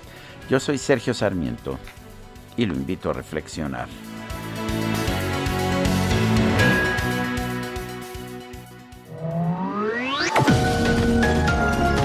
Sergio Sarmiento tu opinión es importante. Escríbele a Twitter en arroba Sergio Sarmiento. Lo mejor de México está en Soriana. Aprovecha que la manzana Golden en bolsa está a 24.80 el kilo o el chile jalapeño a 14.80 el kilo y la sandía con semilla a solo 4.80 el kilo. Martes y miércoles del campo de Soriana a septiembre 29. Aplican restricciones. Aplica en Hiper y Super. A veces fui un inconsciente feroz que no escuchaba al hablar. Hay tantas cosas que no te gustaban y a veces también tuve la suerte de ser más prudente y de atraer tu atención. Otra probadita de la música de Alex Sintek, ¿te parece Guadalupe? Esto es A veces fui. Se oye bien, se oye ¿Te bien. gusta? aceptarme como soy.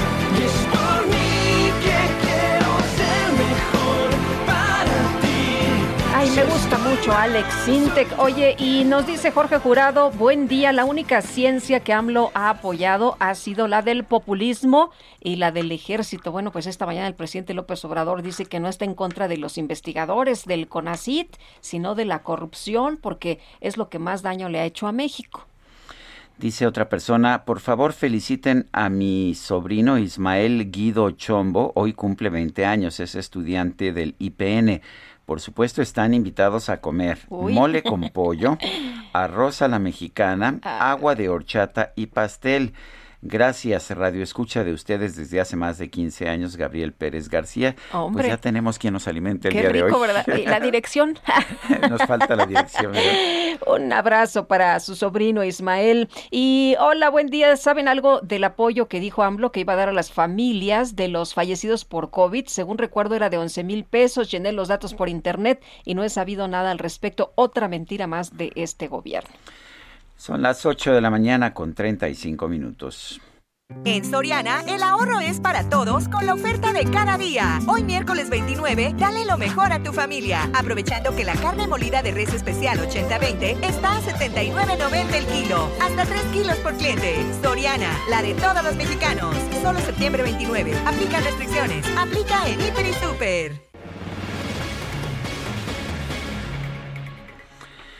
Bueno, eh, se publicó en el periódico El Sur de Acapulco este 27 de septiembre un artículo que tiene una entrevista con Vidulfo Rosales, el abogado del movimiento de Ayotzinapa, eh, que dice representar a los padres y madres de los normalistas desaparecidos.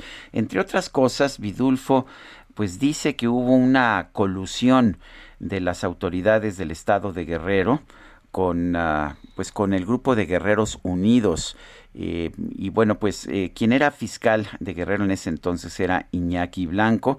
Dice que pues que incluso va a considerar denunciar a Vidulfo Rosales eh, por esta declaración que dio a conocer en este periódico El Sur de Acapulco. Iñaki Blanco, exfiscal de Guerrero, gracias por tomar nuestra llamada. ¿Qué tal, Sergio? Buenos días. Siempre a tus órdenes. Eh, Iñaki, eh, ¿tuviste algún tipo de vínculo con Guerreros Unidos, con el crimen organizado cuando fuiste fiscal? ¿Buscaste encubrir lo que, lo que sucedió en la noche del 26 al 27 de septiembre del 2014 allá en Iguala? No, Sergio, nunca he tenido algún tipo de contacto con integrantes, con miembros de la delincuencia organizada. Mi proceder siempre se ha ajustado a derecho tengo una larga trayectoria en el servicio público, de la cual me separé hace siete años, y nunca siquiera se me inició un procedimiento administrativo o se me impuso una amonestación de carácter privado. Eh, Iñaki, eh, ¿estas son eh, acusaciones eh, nuevas o ya de, habían señalado por, por esto anteriormente? Lupita, buenos días. Mira, debemos tener presente que hace algunos meses se difundió en medios parte de lo que declaró un testigo colaborador de la Fiscalía General de la República, identificado como Juan, quien hasta donde hoy se sabe es Gilardo López Astudillo, integrante de los Guerreros Unidos. Interpreto que es a partir de este testimonio que el abogado Rosales sostiene e impulsa la versión de referencia y al respecto me gustaría aprovechar este espacio para hacer algunas observaciones. Debemos tener presente que ese ateste está plagado de hierros e inconsistencias. Debe tenerse en cuenta que el citado individuo también fue testigo de la PGR que construyó la hoy tan cuestionada verdad histórica. A pesar de ser uno de los principales perpetradores de la desaparición de los normalistas, en su más reciente declaración se sustrae, se desmarca o exculpa, lo cual es contrario a diversos testimonios limpios no afectados de nulidad y a lo que se advierte en las escuchas legales de la DEA estas escuchas son los famosos mensajes de BlackBerry, ¿no es así? Eh, ¿Que esos mensajes ratifican lo que se conoce como la verdad histórica? Estimo yo que sí, Sergio. Incluso debemos tener presente que en ellos se advierte que integrantes, que líderes, que cabezas visibles de los Guerreros Unidos, particularmente los hermanos Casarrubia Salgado, y este sujeto de nombre Gilardo López Astudillo están interactuando en tiempo real por cuanto a lo que les están reportando que está ocurriendo con los normalistas y están tomando decisiones. Incluso es de destacar en este sentido que hay una parte en esas conversaciones en donde se dice échenle la culpa al procurador, a la gendarmería del Estado, a la gendarmería y al gobierno del Estado. Y uno de ellos se compromete a poner a trabajar a gente en el Internet en ese sentido. Hay otra parte donde le cuestionan a Gilardo por qué el ejército y seguridad pública no habían intervenido y le responden que fue hasta que llegó el procurador que comenzaron a moverse. Para mí esto no es nada nuevo, Sergio. Recordarás también que en su momento se dijo que Sidronio Casarrubias eh, había manifestado que eh, le había entregado dinero a determinadas autoridades del gobierno del Estado, se le había entregado dinero para que infiltraran a los estudiantes con parte de integrantes del grupo contrario a los Guerreros Unidos, denominado Los Rojos. Entre esas personas a las que se dijo que le habían dado dinero estaba tu servidor.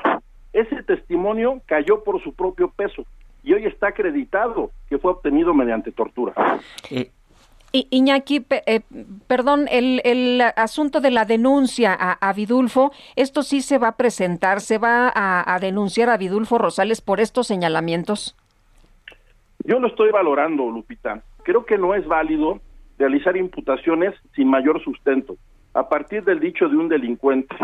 Creo que no es válido este tipo de filtraciones que enturbian, que sucian la investigación, que generan confusión en la opinión pública, en los medios, que buscan única y exclusivamente el descrédito de las autoridades y de las personas que tuvimos a nuestro cargo esa investigación y que además, sin, sin pretenderlo, sin tenerlo presente, revictimizan a las víctimas directas e indirectas. Yo quisiera agregar lo siguiente. En el supuesto entramado al que este señor se refiere, pues debieron participar muchísimas personas, cabezas de diversas instituciones de seguridad pública y procuración de justicia, más diversos subalternos o colaboradores que debieron acatar instrucciones. Todo ello previo acuerdo con el narcotráfico, lo cual me parece una total barbaridad. Y hay que tener presente que desde mucho tiempo antes de lo ocurrido en Iguala, tu servidor investigaba a los Guerreros Unidos. No solo los perseguí, los consigné y los encarcelé, entre ellos a José Luis Abarca. Bueno, pues uh, yo quiero agradecerte, Iñaki Blanco, exfiscal de Guerrero, el que hayas conversado con nosotros esta mañana. Una última pregunta. Muchos nos han dicho que pues a, a, siete años de los acontecimientos de Iguala, eh, nos dicen que se está buscando una nueva, pues una nueva hipótesis, una nueva versión de los hechos y que es completamente distinta, pero ¿tú ves algo, alguna hipótesis nueva que realmente eh, pues haya salido hasta este momento con la información que tenemos, con las declaraciones de estos testigos colaboradores? Mira, Sergio, yo lo que advierto es que hubo una serie de irregularidades en la integración de la averiguación previa y que como resultado de ello, en su momento la CNDH emitió una recomendación que por cierto hoy es desestimada o poco reconocida. La propia eh, la propia comisión ya no le hace caso, ¿no? Ya, ya no está buscando que se aplique. Eso es ilegal. Eh, si tú consultas la legislación de ese organismo nacional, la ley y el reglamento que, que la rige, te vas a dar cuenta que no pueden aperturar un nuevo expediente cuando ya se emitió una recomendación, que su labor a la fecha se constriñe a dar seguimiento a la recomendación y a informar sobre su grado de cumplimiento. Lo que hoy están haciendo, y eso lo veremos al paso del tiempo, es absolutamente ilegal, está afectando de nulidad sus propias actuaciones. Muy bien. Iñaki, muchas gracias por platicar con nosotros. Siempre a sus órdenes, Lupita, nada más dejé un pendiente, si sí, me permite. Sí, sí, adelante, adelante. Me decía Sergio que si yo veía algo... A ver, te, te sí. estamos perdiendo, Iñaki. Este, sí. Sí, a ver, sí. Que, que si veía algo distinto. Uh -huh. No, yo lo que, lo que noto, Sergio, son aspectos que abonan, que vienen a complementar en buena medida lo que ya conocemos. Es importante, como mencioné hace un rato, que se sancione a aquellos servidores públicos que incurrieron en responsabilidad por cuanto hace a ciertas irregularidades, esto es detenciones, eh, detenciones, retenciones ilegales y actos de tortura. Pero más allá, lo que yo encuentro es una es una narrativa que viene a complementar todo lo que se dijo. Creo yo que hay un 80% de la narrativa original que se conserva, que coincide por cuanto a lo que dio a conocer la Fiscalía de Guerrero, que retomó la PGR en su momento y que dio lugar también a los informes del grupo de la Comisión Interamericana y a la recomendación de la CNDH. Creo que todo eso no puede soslayarse, minimizarse o desconocerse. Iñaki Blanco, gracias por conversar con nosotros. Siempre a tus órdenes, un gusto estar con ustedes. Fuerte abrazo para ambos. Gracias, buen día. 8 con 44 minutos. Lo mejor de México está en Soriana. Aprovecha que la manzana Golden en bolsa está a 24.80 el kilo o el chile jalapeño a 14.80 el kilo y la sandía con semilla a solo 4.80 el kilo. Martes y miércoles del campo de Soriana. A septiembre 29. Aplica restricciones. Aplica en Hiper y Super. Desde Palacio Nacional, el presidente López Obrador calificó como un error que algunas activistas feministas cometan actos de violencia durante las marchas para demandar que se respeten sus derechos. Es eh, un error el demandar un derecho con el uso de la violencia. Creo que todas las protestas deben ser pacíficas, no a la violencia. Ahora se han venido dando estos este, actos de violencia que antes no se presentaban. Diría yo que es un fenómeno nuevo que tiene que ver con el inicio de nuestro gobierno. Por eso hasta desconfío de su autenticidad. Bueno, y por otro lado, el presidente reafirmó su compromiso de vacunar contra el COVID-19 a toda la población mayor de 18 años para finales de octubre, por lo menos con la primera dosis. El gobernador electo de Nuevo León, Samuel García, anunció que al tomar posesión del cargo va a anunciar cuáles escuelas del estado están listas para retomar las clases presenciales. La farmacéutica Pfizer presentó los resultados iniciales de un nuevo ensayo clínico de su vacuna contra COVID-19 en niños de entre 5 y 11 años.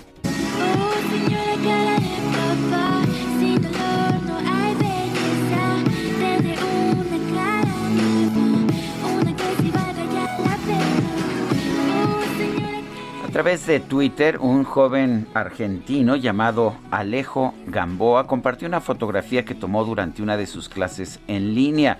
Y es que su maestra aparecía en pantalla luciendo como una papa. Sí, una papa. La profesora explicó que su hija había utilizado su computadora y después, pues ella no le supo quitar el filtro de Zoom, por lo que no le quedó otra alternativa que dar sus clases todo el día con aspecto de tubérculo.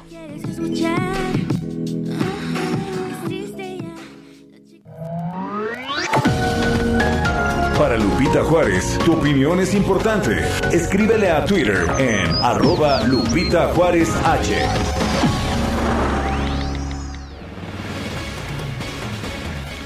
Bueno, pues vamos a platicar con Emilio Álvarez y Casa, senador independiente. Bueno, ya va a integrar un nuevo grupo parlamentario, ¿no? Si los- si- que si nos dejan. Ahora sí, si nos dejan, porque según la doctora Olga Sánchez Cordero, pues no hay elementos. Así que, bueno, pues eh, Emilio, ¿cómo estás? Qué gusto saludarte esta mañana. Muy buenos días.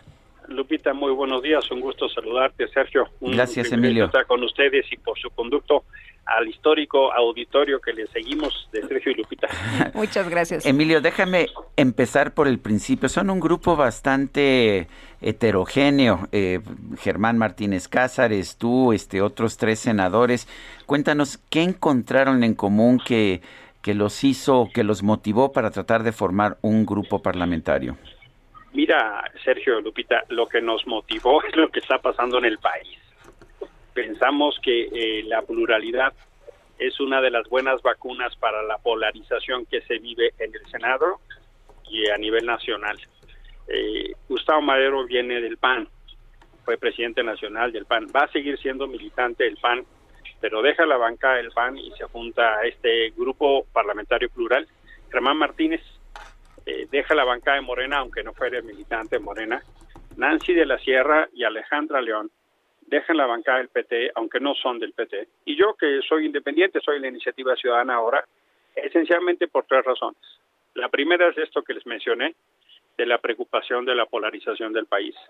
La segunda, somos un grupo de personas que hemos hecho una apuesta por la transición democrática de México, la vamos a seguir haciendo.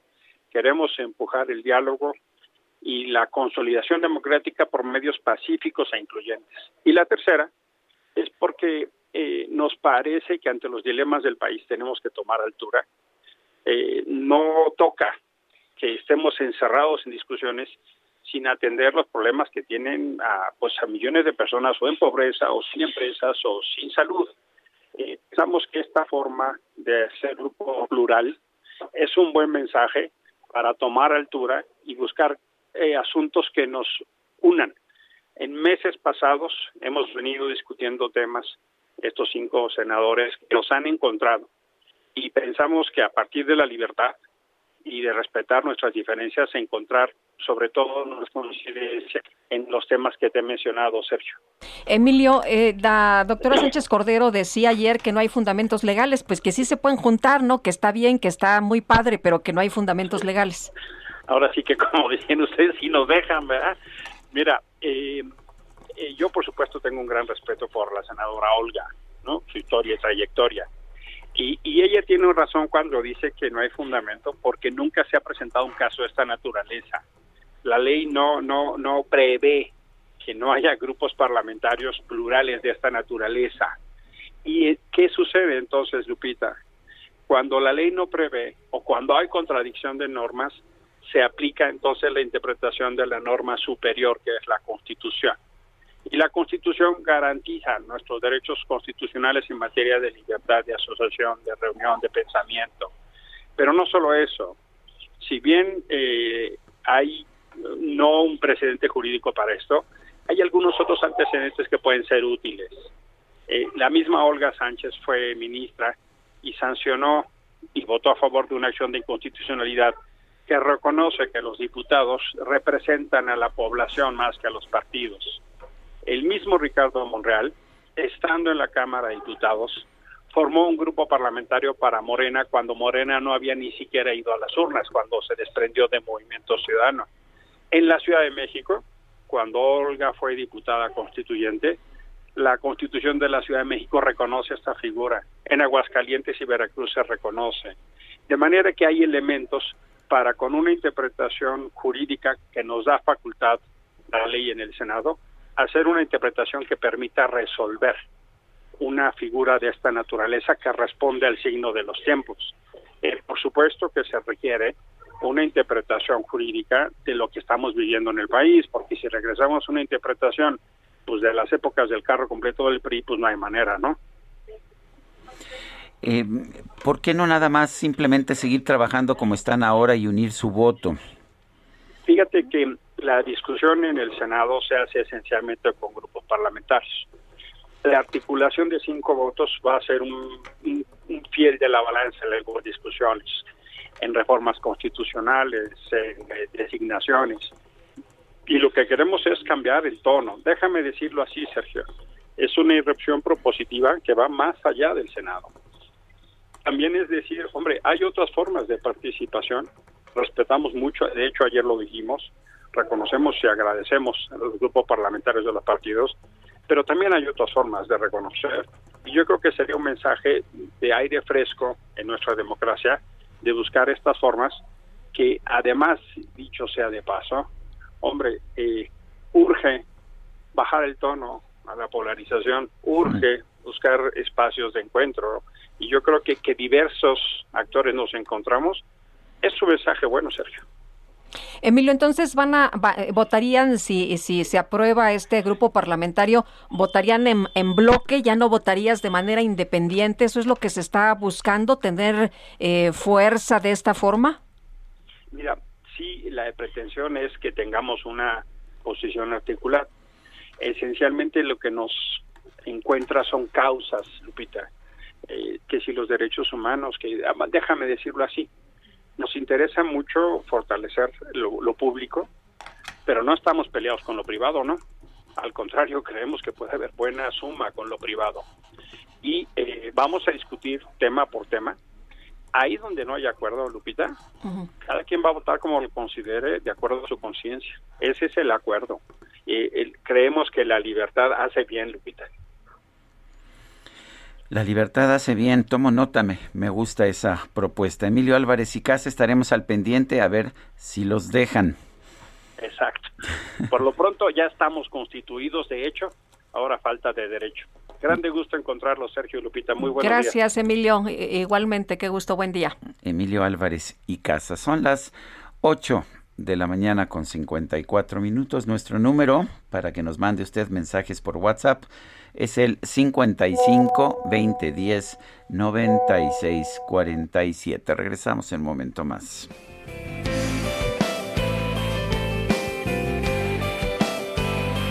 A veces fui un inconsciente y un necio feroz que no escuchaba al hablar.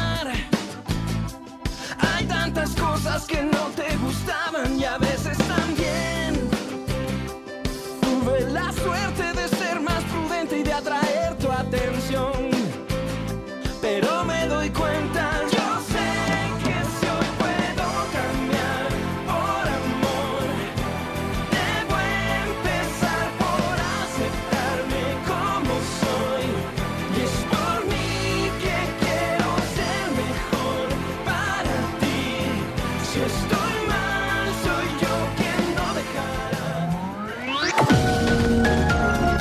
Sergio Sarmiento. Continuamos con Sergio Sarmiento y Lupita Juárez por El Heraldo Radio.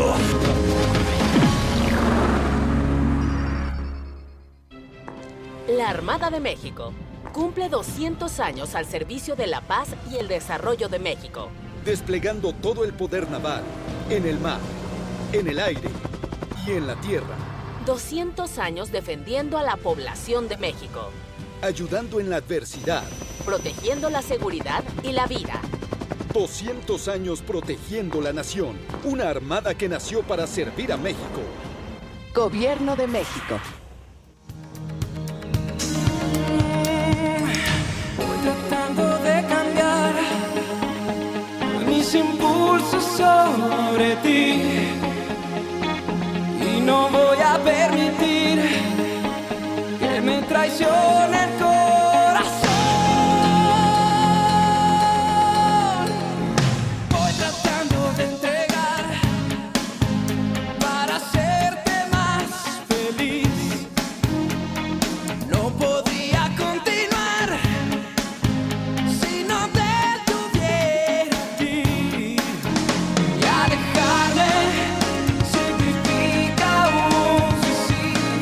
Otra probadita de la música de Alex Sintek, Mis impulsos sobre ti. Cumpleaños de 52. significa un suicidio. Tenemos mensajes de nuestro público. Así es, Sergio, tenemos mensajes de nuestros amigos del auditorio. Fíjate que algunas personas nos han dicho que no han recibido el apoyo este que daban para las familias de fallecidos por COVID-19. Una persona me dice que a casi nueve meses del fallecimiento de su padre han estado tratando en Arcos de Belén corregir el acta que por error eh, una doctora del hospital de Linz donde falleció indicó que murió por paro respiratorio y no por consecuencia de COVID, a pesar de que enviamos en su momento documentos al contacto eh, que se les dio para su corrección, no han tenido alguna respuesta y es que en algunas ocasiones, en algunos casos, les decían a los familiares que si ponían otro concepto, pues se llevaban más rápido el cuerpo de la persona que si lo ponían por COVID. Entonces se aceptaba que se pusiera otro concepto para que les entregaran el cuerpo y bueno, en ese momento pues perdían los derechos de que les otorgaran el apoyo precisamente de, de personas fallecidas por COVID. Bueno, y nos dice otra persona, Miguel Delgadillo, buen día, todos o casi todos sabemos que eh, pues que el presidente quiere deshacerse de todo lo que vuela a oposición, a sus ocurrencias y a facilitar así su venganza utilizando a sus esbirros, pero esto es un síntoma de las dictaduras que tanto defiende. Que pida perdón y no lo ofrezca por las tonterías que está haciendo, es lo que dice Miguel Delgadillo. Y otra persona dice, hola Sergio Lupita, muy buenos días, soy Kika, mi hermanito Checo, a quien le mando un saludo y a mí nos encanta Alex Sintek, excelente músico, además de muy profesional y sencillo, así como ustedes. Les envío un fuerte abrazo, mi consentido dúo dinámico. Bueno, y dice otra persona, esta semana estrenan la película de James Bond. Ahora sí me voy al cine. Es literalmente la cinta más esperada del 007. No más año y medio desde su estreno proyectado en el 2020. Mi nombre es Díaz. Jesús Díaz de Azcapotzalco. Lo que hemos visto es que ha tenido un gran, uh, un gran éxito. Se está, no, se está estrenando hoy, pero ya hay un gran interés y se piensa que puede, que puede ser la película que lleve nuevamente pues a millones de personas a los cines de manera presencial. Yo ya, yo ya fui al cine. Yo este, también ya fui. Y la verdad es que la pasé muy bien. Pero en fin, yo soy muy cinéfilo. Yo sé que tú eres teatrera, Guadalupe. A mí me gusta mucho el teatro, sí. Y yo soy muy cinéfilo. Son las nueve de la mañana con cuatro minutos.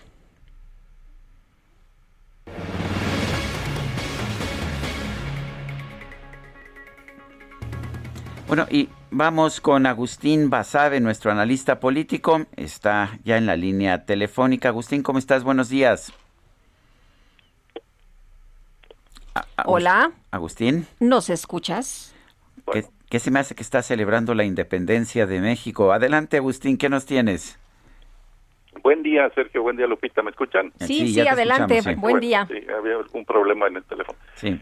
Pues eh, el, el, la conmemoración del 27 de septiembre de la consumación de la independencia de México, que nos dice mucho porque tenemos un presidente historiador, un presidente simbólico, y que en estos uh, acontecimientos, en estos actos, pues manda muchos mensajes.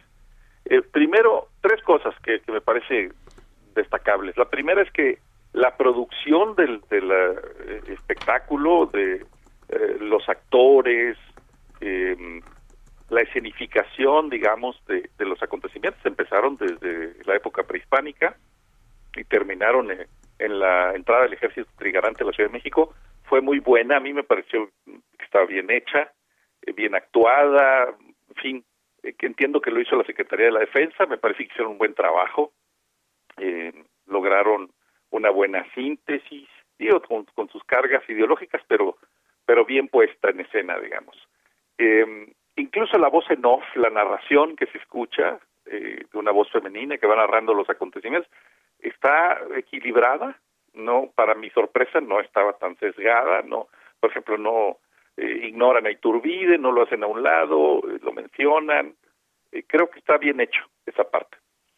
La segunda observación es que en donde sí se vio el sesgo fue en el discurso del presidente López Obrador, porque ahí sí, a pesar de que dijo que no iba a hablar de liberales y conservadores y que no se iba a pelear y que no eran momentos de pleito, pues lo hizo otra vez porque eh, nuevamente eh, arremete contra contra los conservadores al, poner a Iturbide, Agustín de Iturbide, al lado de Santana. Hay un momento en el que dice en su discurso, eh, bueno, pues se logró la independencia y ni siquiera Iturbide o eh, Santana pudieron revertirla o intentaron revertirla.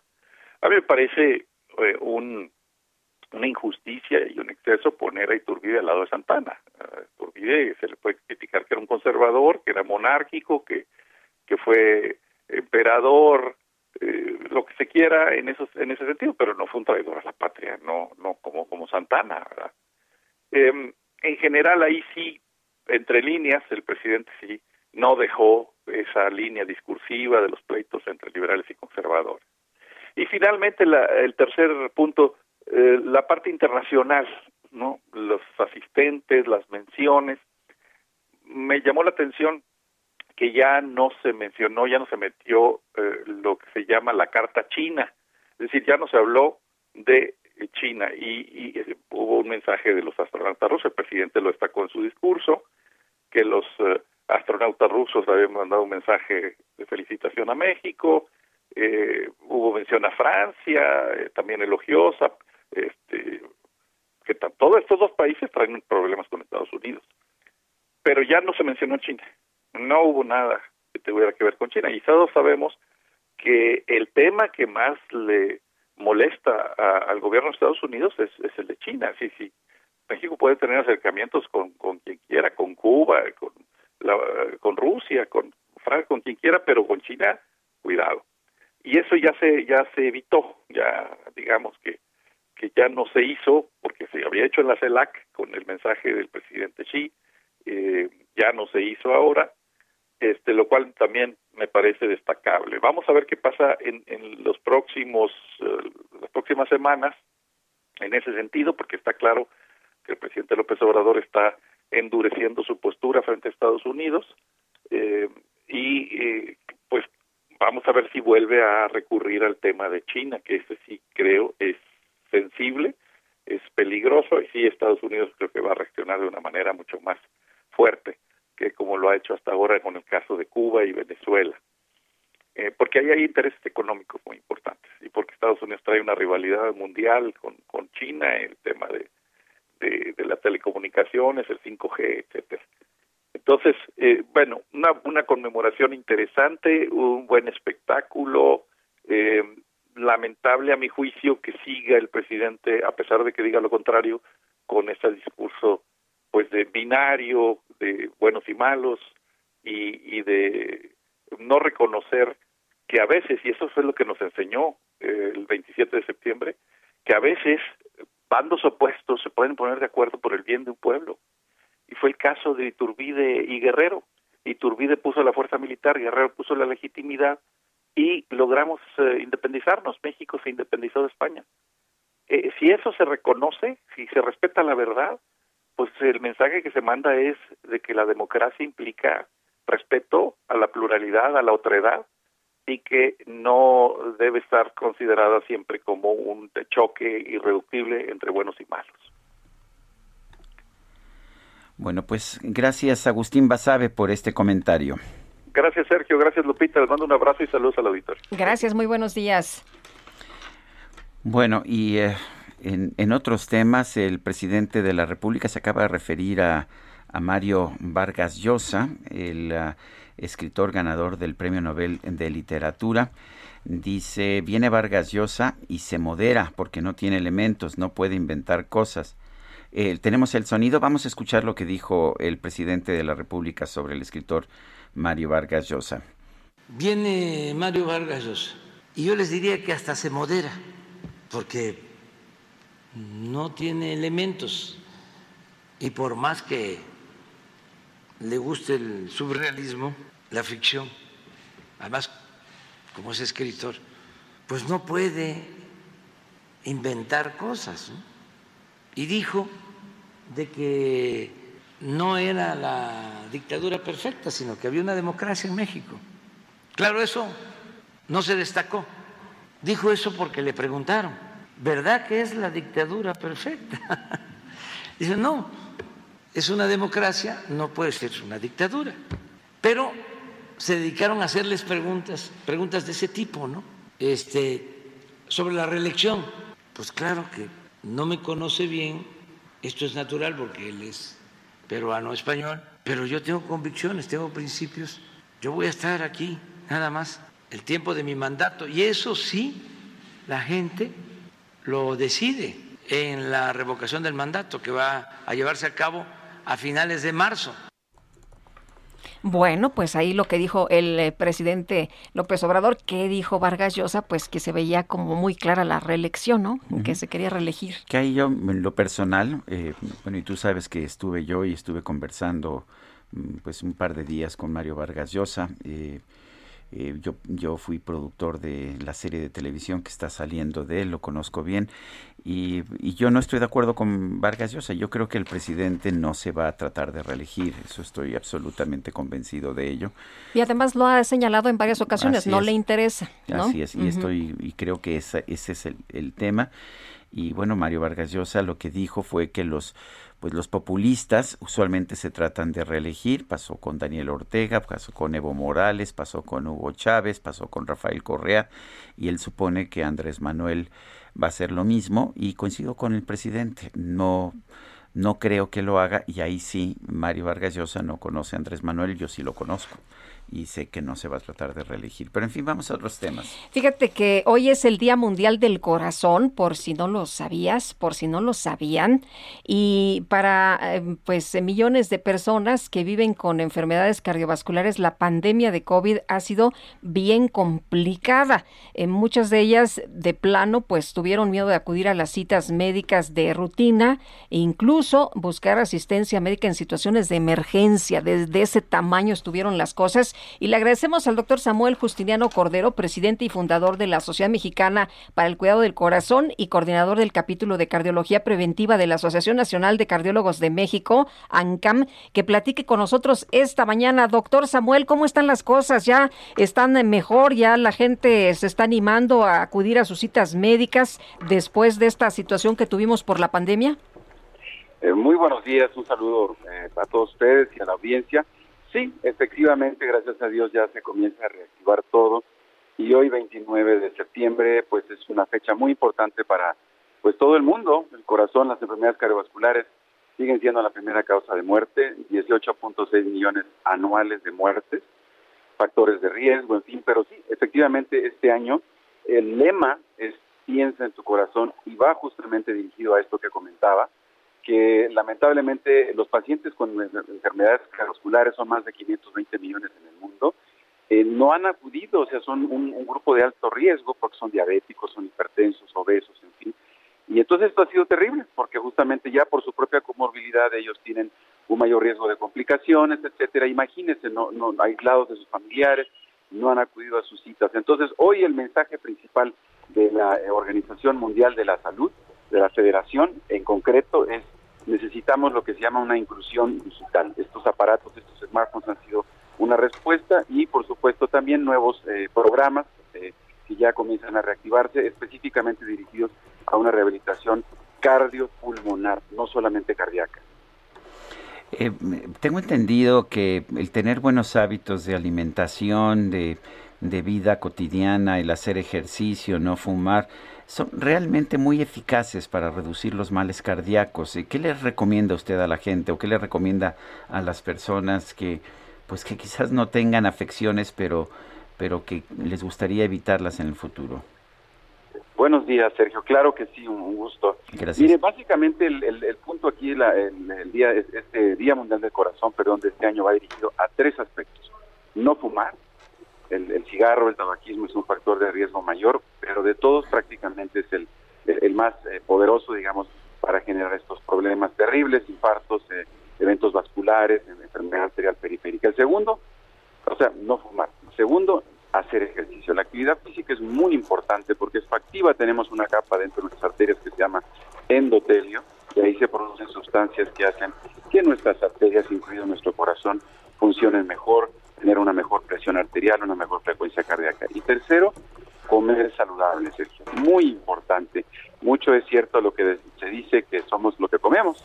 Entonces, cuidar nuestra dieta siempre balanceada, verduras, frutas, etcétera. Parece de cierta manera repetitivo, una cantaleta, pero no sabe qué importante es justamente cuidar estos tres aspectos, entre otros, obviamente, si uno es diabético, si tiene colesterol alto, que es la famosa epidemia, eh, el, cuidar el peso, el estrés, no todos estos son factores de riesgo, Sergio, y eso diría yo a la audiencia. Se piden esto, no hay como prevenir, no esperar a, llegar a tener un infarto para saber o, decir qué voy a hacer, muchas veces nos pasa eso a los cardiólogos. Doctor, ahora sí, dígame todo lo que tenga que hacer para que esto no se repita. El corazón lamentablemente ya queda ahí con una cicatriz cuando uno tiene un infarto. Doctor, entonces, indispensable hacer ejercicio.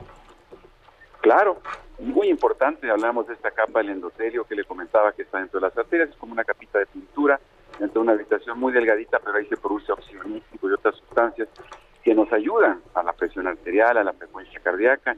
El corazón es un músculo y como músculo, por supuesto que la presión, por ejemplo, es el peso que carga en cada latido.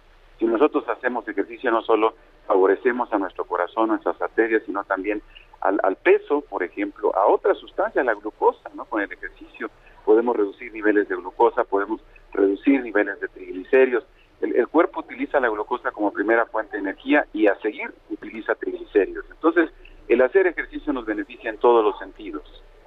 Oiga, doctor, perdón que le diga esto, pero eh, nuestro equipo de producción es muy curioso y una productora me está diciendo que un estudio, no sé si sea cierto, encontró que durante una sesión sexual promedio los hombres queman alrededor de 101 calorías y las mujeres 69.1. ¿Es cierto esto? sí, Sergio, de hecho, fíjese que nosotros en los programas de rehabilitación cardíaca, eh, eh, justamente el rehabilitar esos corazones que han tenido problemas cardiovasculares. Un tema muy seguido y muy frecuente y que es muy importante es la actividad sexual. Es una pregunta de cajón. A veces está en la terapia intensiva el paciente, especialmente los varones, ¿eh? y ya nos están preguntando, doctor, ¿cuándo voy a poder tener relaciones? Sí, hay una, una unidad que se llama MET, de consumo metabólico, y eh, todas las actividades que tenemos están medidas en MET. Bueno, una relación sexual con una pareja generalmente consume entre 5 o 7 METs, en este caso la pareja habitual, cuando uno es la habitual, pues se consume más, 7 METs más o menos, y esto va en función del consumo calórico. Además de que se liberan endorfinas, etcétera, dopamina, entonces sí, la, el tener sexo es, es, salud. Es un tema del corazón. sí, es un tema del corazón en todos los sentidos, no solamente físicos, sino también, por supuesto, emotivos, eh, la mente, etcétera, ¿no? Bueno, pues, doctor, Muchas gracias por ilustrarnos y que le quede muy claro a mi compañera Guadalupe Juárez que sí hay que hacer hay ejercicio. Hay que hacer ejercicio. Ah, porque como es reacia. Le, le batalla un poco, doctor, pero con lo que me acaba de decir usted, ya, le voy a echar ganas. sí, pues yo quisiera dejar un último comentario, si me permite. Adelante. decir, este año es, tenemos, se llama el año de, de la inclusión digital. Nuestros pacientes, el gran todavía porcentaje, especialmente en las mujeres, fíjense, en el mundo, no tienen acceso a un, smartphone, a un teléfono, y hoy ya no solamente se puede hacer un diagnóstico cardiovascular, sino inclusive se puede hacer eh, un, un, tratamiento, ¿verdad? Y por supuesto no se diga los aspectos preventivos eh, a través de estos teléfonos, de estas apps que tenemos, la organización o la Federación Mundial del Corazón nos llama a esto, todo el personal médico, pero no solo el personal médico, todos los medios como ustedes con, con tan este, distinguidos programas, tenemos que difundir, tenemos que enseñar a nuestros adultos mayores a utilizar estos equipos. Hoy ya se pueden, casi todos los aparatos, se ha fijado, miden la frecuencia cardíaca, la presión arterial, hay algunos inclusive que tienen un, trazo de electrocardiográfico, entonces ya no es un, un, será un futuro, es una realidad y este Día Mundial del Corazón es hacia donde nos tenemos que dirigir. Doctor Samuel Justiniano Cordero, gracias. Muchas gracias, Sergio. Muchas gracias. Gracias, doctor. Muy buenos días. Y efectivamente, pues hay que tomarlo en serio, hay que comer bien, hay que hacer ejercicio y hay que acudir al médico. Y vamos con Mariano Rivapalacio. ¿Qué nos tienes, Mariano? Adelante. Muchísimas gracias, Sergio Lupita. Amigos del Heraldo Radio, soy Mariano Rivapalacio. Así es, el día de hoy vamos a comentar las grandes ventajas que tiene consumir almendras en nuestro país. El día de hoy, Bienestar H, tenemos información muy importante. Por eso, vamos a platicar rapidísimo con el doctor Luis Septien. Él es médico internista y vocero de California Almond Board. Bienvenido, doctor. Gracias por estar con nosotros. Buenos días. Hola, buenos días. Gracias por la invitación, Mariano. Un gusto estar con ustedes. Gracias, doctor. Precisamente, ¿cuáles son los beneficios del consumo de almendras? Mira, número uno, lo más importante es que las enfermedades cardiovasculares ocupan la primera causa de muerte a nivel mundial. Y en México, igual, las enfermedades del corazón en un 23.5% son la, la causa número uno de mortalidad, seguido en segundo lugar por diabetes y en tercero tumores malignos. Lo que hace Almond Board de California se dedica a promover este consumo de almendras de California como un snack debido a los múltiples beneficios que ofrecen para la salud del corazón. Se conocen que tienen un valor nutritivo importante, un puñado de almendras se recomienda que sean 23 piezas, contienen vitamina E, magnesio, calcio, grasas insaturadas, que son las grasas buenas, proteína vegetal y 4 gramos de fibra, y además son bajas en gluten y bajas en sodio. Y otra de las ventajas que tiene esto es, eh, está comprobado que el 80% de las muertes prematuras por enfermedad cardíaca se podrían evitar con cambios significativos en la dieta y en el estilo de vida. Es por eso que se, que se promueve este consumo de, almendras. Actualmente hay una investigación en nutrición de aproximadamente 180 publicaciones muy enfocadas a, a la salud del corazón, control de peso, diabetes y se recomienda que consumamos estas, estas 23 almendras, disminuyen 30% el riesgo relativo de padecer una enfermedad cardiovascular. Y otra de las ventajas que tiene es que nos reducen los niveles de colesterol malo, que es el LDL, y nos sube el nivel de HDL, que es conocido como el colesterol bueno.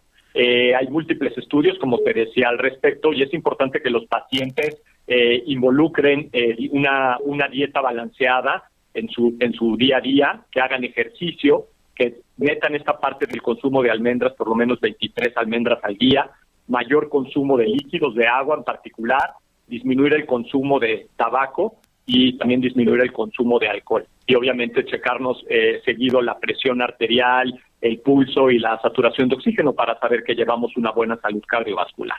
¿Y esta recomendación, doctor, es para cualquier persona, niños, jóvenes y adultos mayores? Es correcto, para cualquier persona y esta, esta dosis de 23 almendras la pueden consumir niños, adolescentes, jóvenes y adultos mayores, incluso eh, pacientes que han padecido alguna enfermedad cardíaca también la pueden, lo pueden consumir sin ningún problema. Y todos los días. Pues excelentes noticias, muchísimas gracias por la recomendación y gracias por haber platicado con Bienestar H al doctor Luis Septién, médico internista y vocero de California Almond Board. Gracias doctor, buenos días. Buenos días, muchas gracias Mariano. Y para más preguntas, más información, ustedes pueden consultar las redes sociales. Ahí las tienen, Almonds MX, las redes sociales y también del doctor Doc Septien, todas sus redes sociales para cualquier inquietud. Así que regresamos con ustedes, los micrófonos Sergio Lupita. Esto fue Bienestar H. Gracias y muy buenos días. Buenos días, Mariano Riva Palacio. Son las 9 con 24. Vamos a una pausa y regresamos. No podía continuar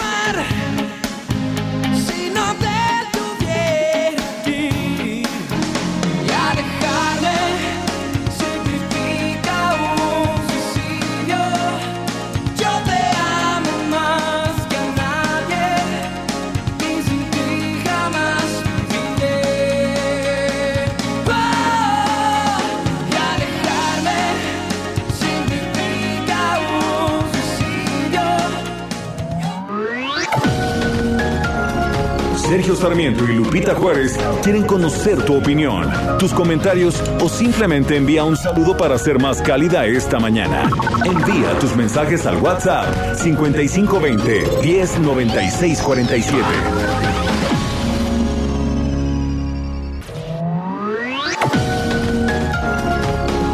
Continuamos con Sergio Sarmiento y Lupita Juárez por El Heraldo Radio. En Soriana, el ahorro es para todos con la oferta de cada día. Hoy miércoles 29, dale lo mejor a tu familia, aprovechando que la carne molida de res especial 80-20 está a 79.90 el kilo, hasta 3 kilos por cliente. Soriana, la de todos los mexicanos. Solo septiembre 29. Aplica restricciones. Aplica en Hiper y Super. Es que no puede ser que nadie te vio estás aquí en la soledad. Puede ser que nadie se fijó en tu inocencia y tu necesidad. Se notaba que buscabas algo, algo más para tu ingenuidad. Lo que de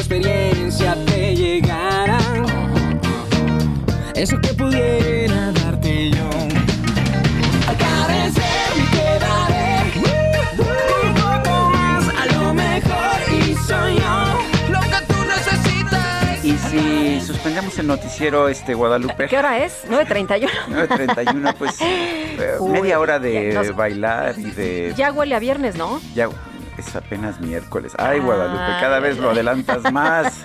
Es el ombligo de la Es el semana, Ay, término ay, ay. medio. Bueno, Ay, ay, ay. seguimos escuchando a Alex Sinte, que esto se llama Tú Necesitas. Hoy es su cumple.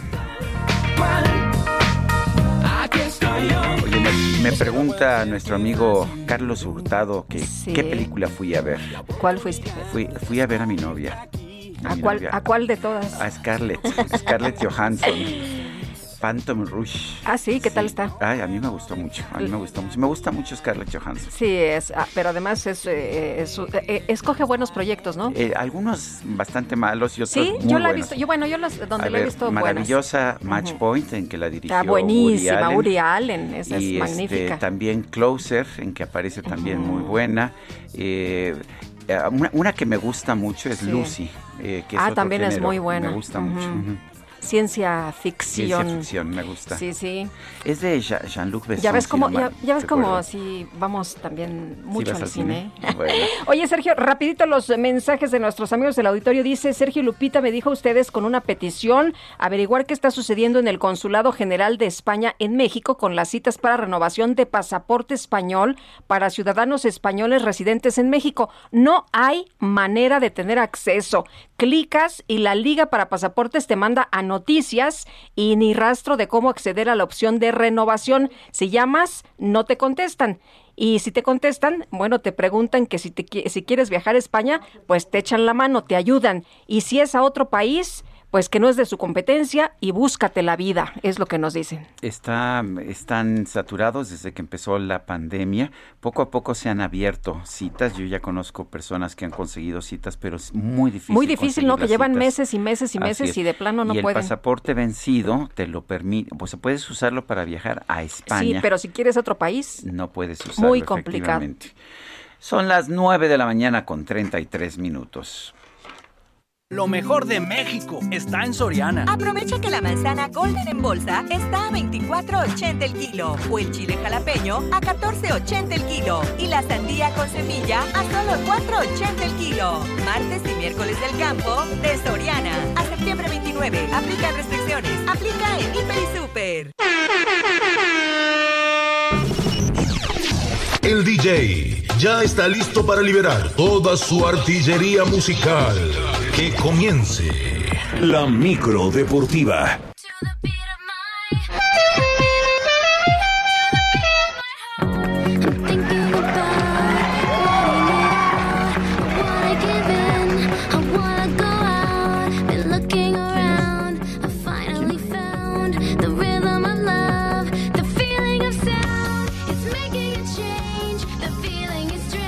Ay, es Hilary Duff. Viene acompañando a Julio Romero. Muy bien Sí. acompañado vienes. Hoy es cumple también de Hilary Duff. ¿Cómo estás, Sergio bien. Lupita? Bienvenidos a Kick Sports. Ya, ya, Oye, ya- es que si uno no habla bien de uno mismo. Sí, eso me queda- eso Eh, me queda ¿Qué tal claro. el DJ Kike? Se produce, pero se está- anima. Sí, se, No es falso, pero se exagera. Pero está, está mejor que suelte el flow y no el veneno. Entonces, Sí, no, mucho mejor, sí, mucho ya- mejor. ya andaba A mí ya me quedó claro, en este ¿quién programa, manda? con el que no te puedes pelear es con el Eso DJ me queda clarísimo. Con cualquier no otro sí, pero, no con el DJ Kike. Bueno, pues vámonos con la información. Este miércoles, ya mitad de semana. Oigan, el día de ayer, el sheriff. No el sheriff Kirar, Uf, no el no, sheriff. no, el, el sheriff. sheriff No, ninguno de más. que- Moldavia. el sheriff de Moldavia, el sheriff de Moldavia. Sorprendió de visita. ¿Sabes por qué se al llama Madrid. sheriff? Sí, porque lo compró una empresa justamente de seguridad. Una empresa de seguridad Sheriff. que se llama Sheriff. Allá en Moldavia, pero O sea, decían muchos que es un equipo sin país, otro un país con un No, equipo. no, ¿qué pero, pasó? pero así dicen, bueno, ya los metió a final de Pues cuentas. igual, al- igual le ganaron al Real Madrid. Ganaron al Real Madrid. Bueno, hicieron también las cosas que lo estamos mencionando hoy aquí en el Heraldo con Sergio y Lupita. Es la primera vez que mencionamos al sheriff de Moldavia aquí Sí, en, la verdad es que en el sí. Heraldo Radio. Bueno, dos por uno le pegaron al Real Madrid en la misma cancha del Estadio Santiago Bernabéu, fecha 2 de la Champions League. Eh, pues apenas un año y siete meses después de que regresó la Champions al, Santiago Bernabéu, pues así perdieron, así se presentaron en Champions ante su afición. Bueno, Carlo Ancelotti, técnico del conjunto merengue, lamentó el que su equipo no haya podido rescatar un buen resultado ante su afición.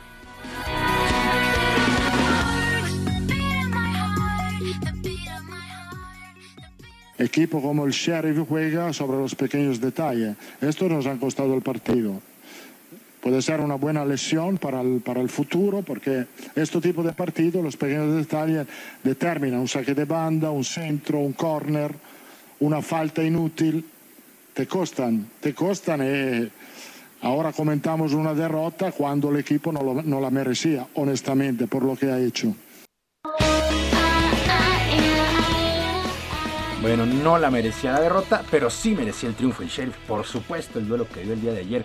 En otros resultados que llamaron la atención, el PSG y el Paris Saint Germain, 2 por 0 sobre el Manchester City, primer gol de Lionel Messi con el equipo francés, qué clase de anotación se mandó Lionel Messi, hay una jugada con Mbappé. El Atlético de Madrid vino de atrás y venció 2 por 1 al Milán. El mexicano Héctor Herrera se quedó en la banca, mientras que eh, Jesús Manuel el Tecatito Corona jugó todo el juego eh, jugó todo el duelo para el equipo del Porto, que fue goleado 5 por 1 por el equipo de Liverpool, lo más destacado de la fecha 2 en la fase de grupos de la Champions. Y el día de ayer también arrancó la fecha 11 en el torneo Grita México. Aquí en nuestro país, el Necaxa, que estuvo estrenando técnico, venció 3 por 0 a los Cholos. Mazatlán 3 por 1 sobre el equipo de Juárez. El Atlas perdió 1 por 0 ante Puebla. Y Pachuca y las Águilas del América empataron a un gol en la cancha del Estadio Hidalgo. Paulo Pezzolano, técnico del conjunto del Pachuca, espera que su equipo se enrache en la parte final de la campaña y sobre todo en casa para pelear el acceso a la liguilla.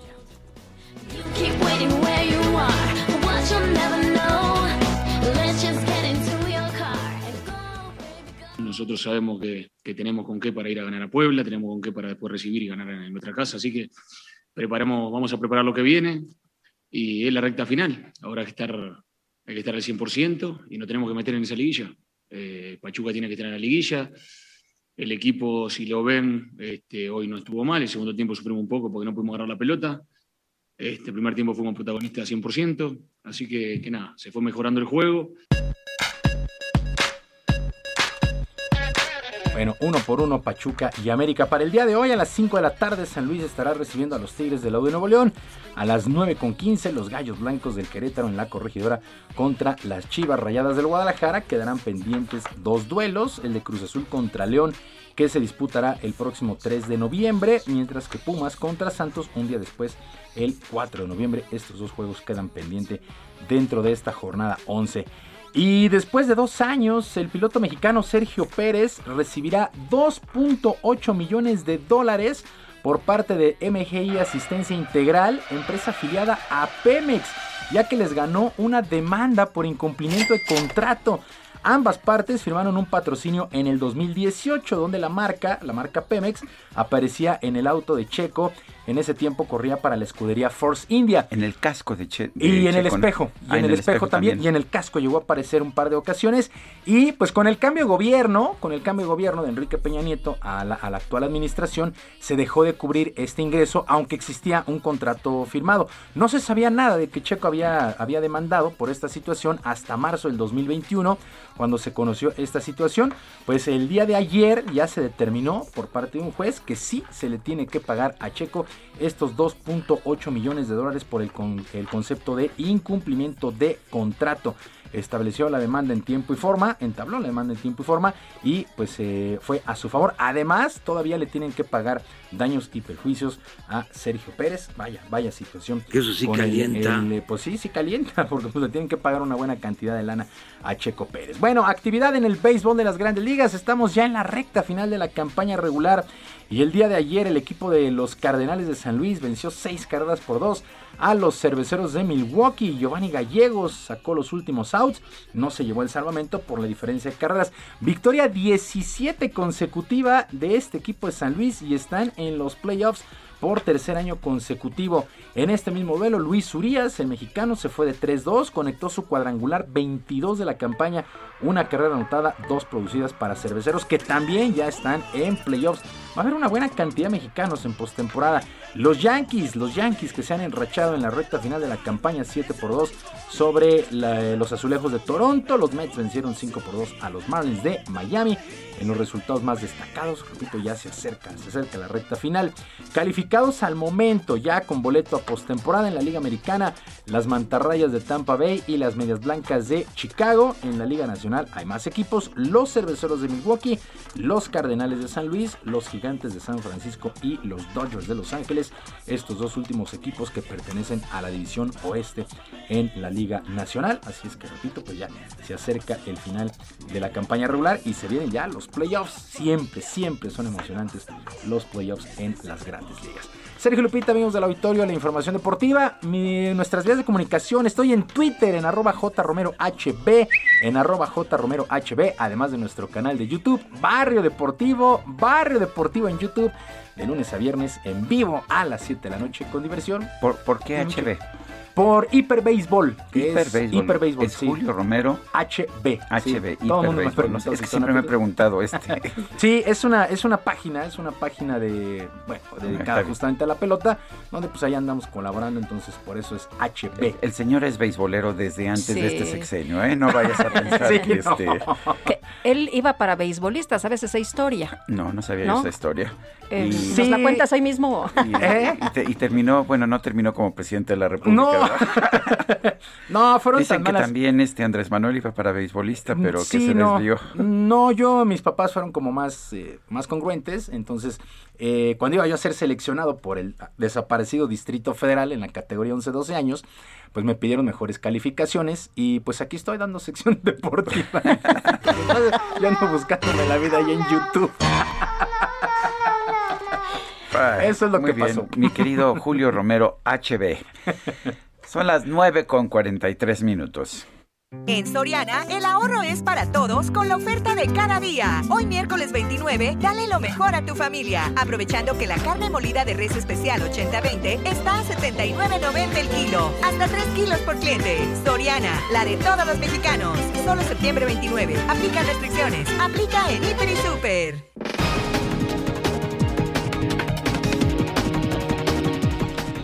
Le tenemos un resumen de la información. En su conferencia de prensa de esta mañana, el presidente López Obrador denunció que de una partida de 500 millones de pesos para el CONACIT, el organismo destinó 400 millones a viajes y comidas de los investigadores.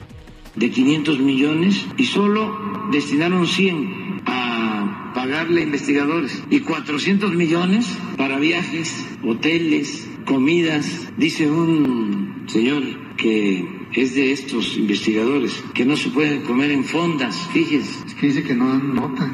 ¿Que no qué? Que no dan facturas. De lo que se pierden, no comiendo en fondas. Es lo más suculento. Pues sí, pero si no te dan una factura no puedes comprobar tus gastos. Así es. Bueno, y por otro lado, el presidente señaló que los cinco senadores que buscan conformar una nueva bancada son libres de decidir, sin embargo, los exhortó a actuar como representantes populares. son libres y que cada quien tiene que actuar de acuerdo a su conciencia y eh, darle espacios de expresión, garantizar el derecho a disentir. Nosotros vamos a seguir impulsando la transformación de México. En una entrevista, el expresidente de los Estados Unidos, Barack Obama, afirmó que los más ricos de su país, incluyéndose él mismo, pueden pagar más impuestos y financiar el plan de gasto social y cambio climático del presidente Joe Biden. Bueno, y por otra parte, el gobierno de Reino Unido aprobó un plan de capacitación para 150 elementos del ejército, los cuales serán desplegados en los próximos días para repartir combustible a las estaciones de servicio ante la escasez de camioneros registradas, pues luego del Brexit. Sí, porque ya no vienen los trabajadores polacos y de otros países a hacer ese trabajo que hacían.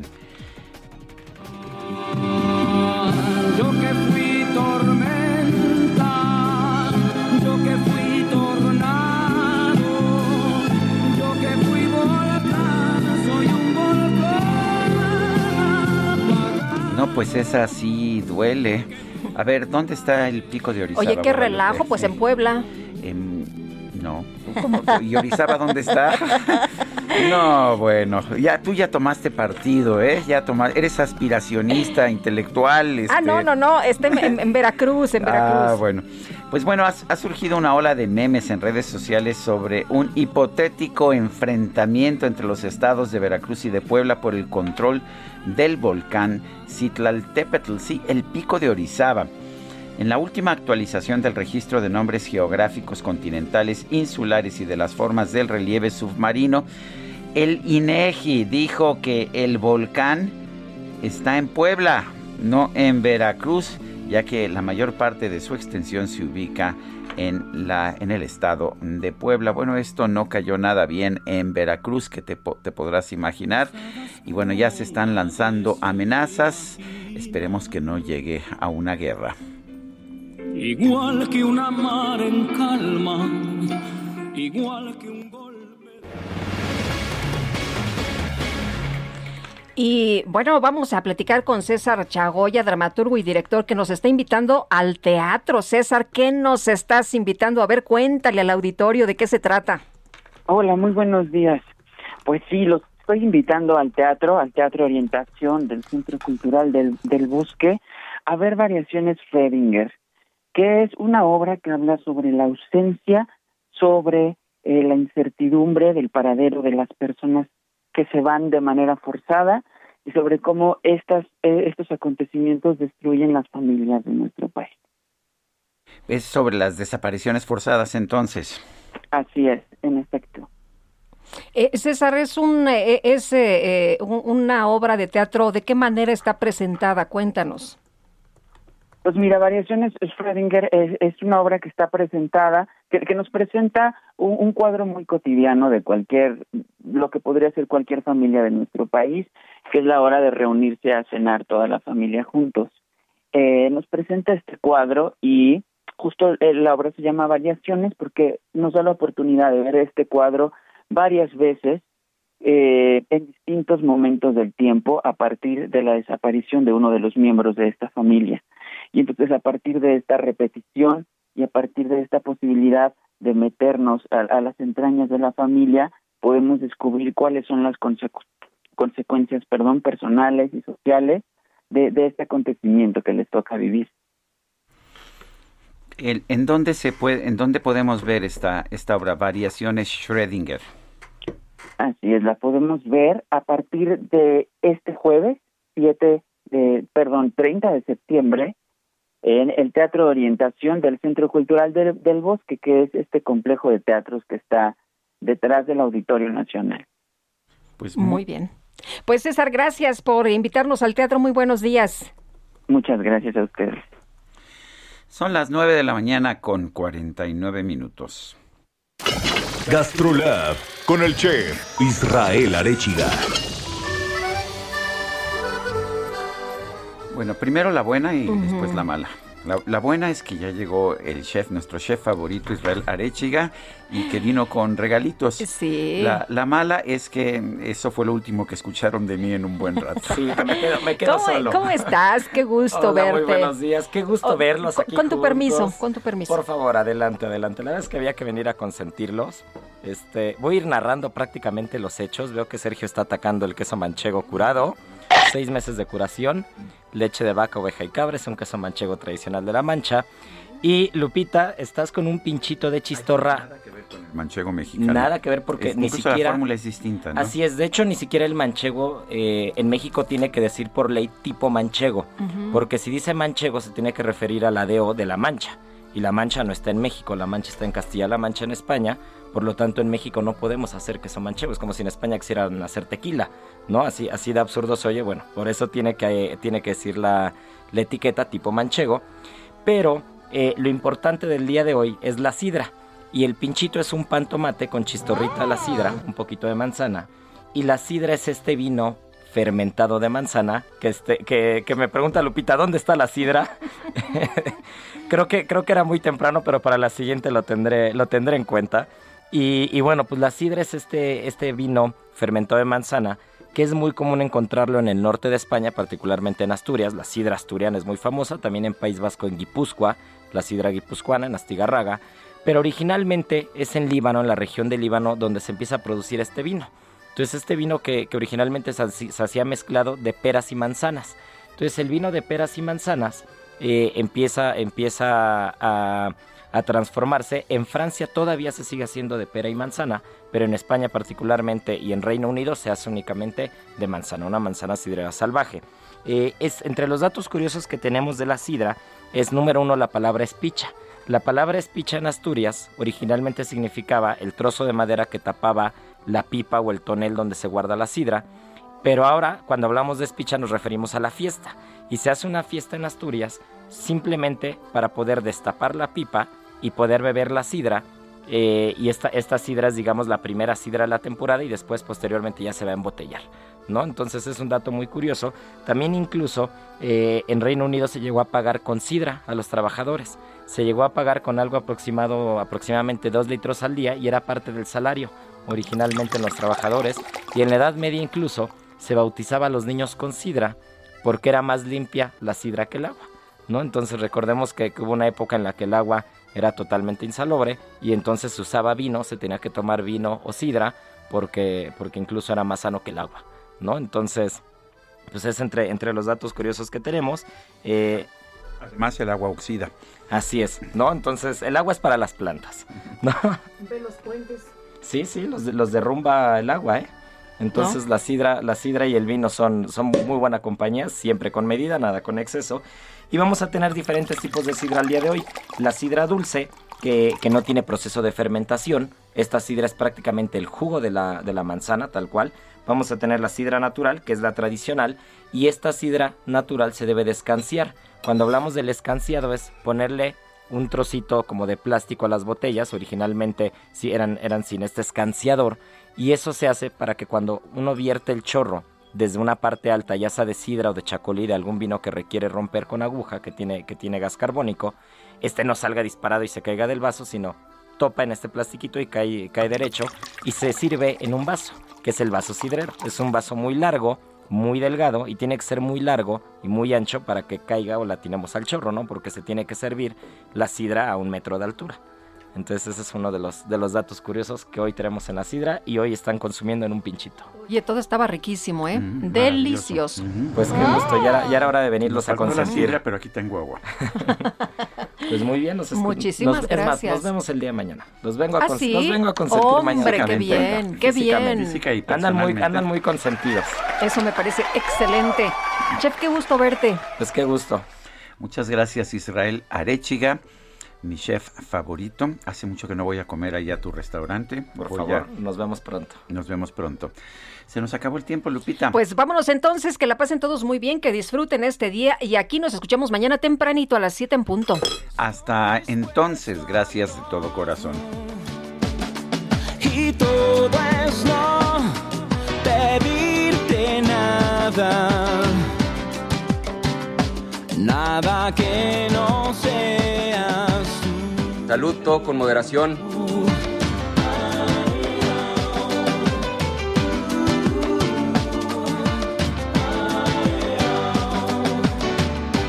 Tú me has dado tanto, que tanto es nada para decirte.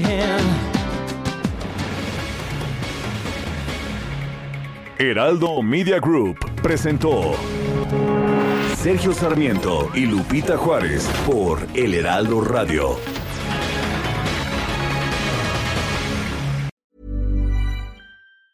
Even on a budget, quality is non-negotiable. That's why Quince is the place to score high-end essentials at 50 to 80% less than similar brands. Get your hands on buttery soft cashmere sweaters from just 60 bucks, Italian leather jackets, and so much more. And the best part about Quince, they exclusively partner with factories committed to safe, ethical, and responsible manufacturing. Elevate your style without the elevated price tag with Quince. Go to quince.com slash upgrade for free shipping and 365-day returns.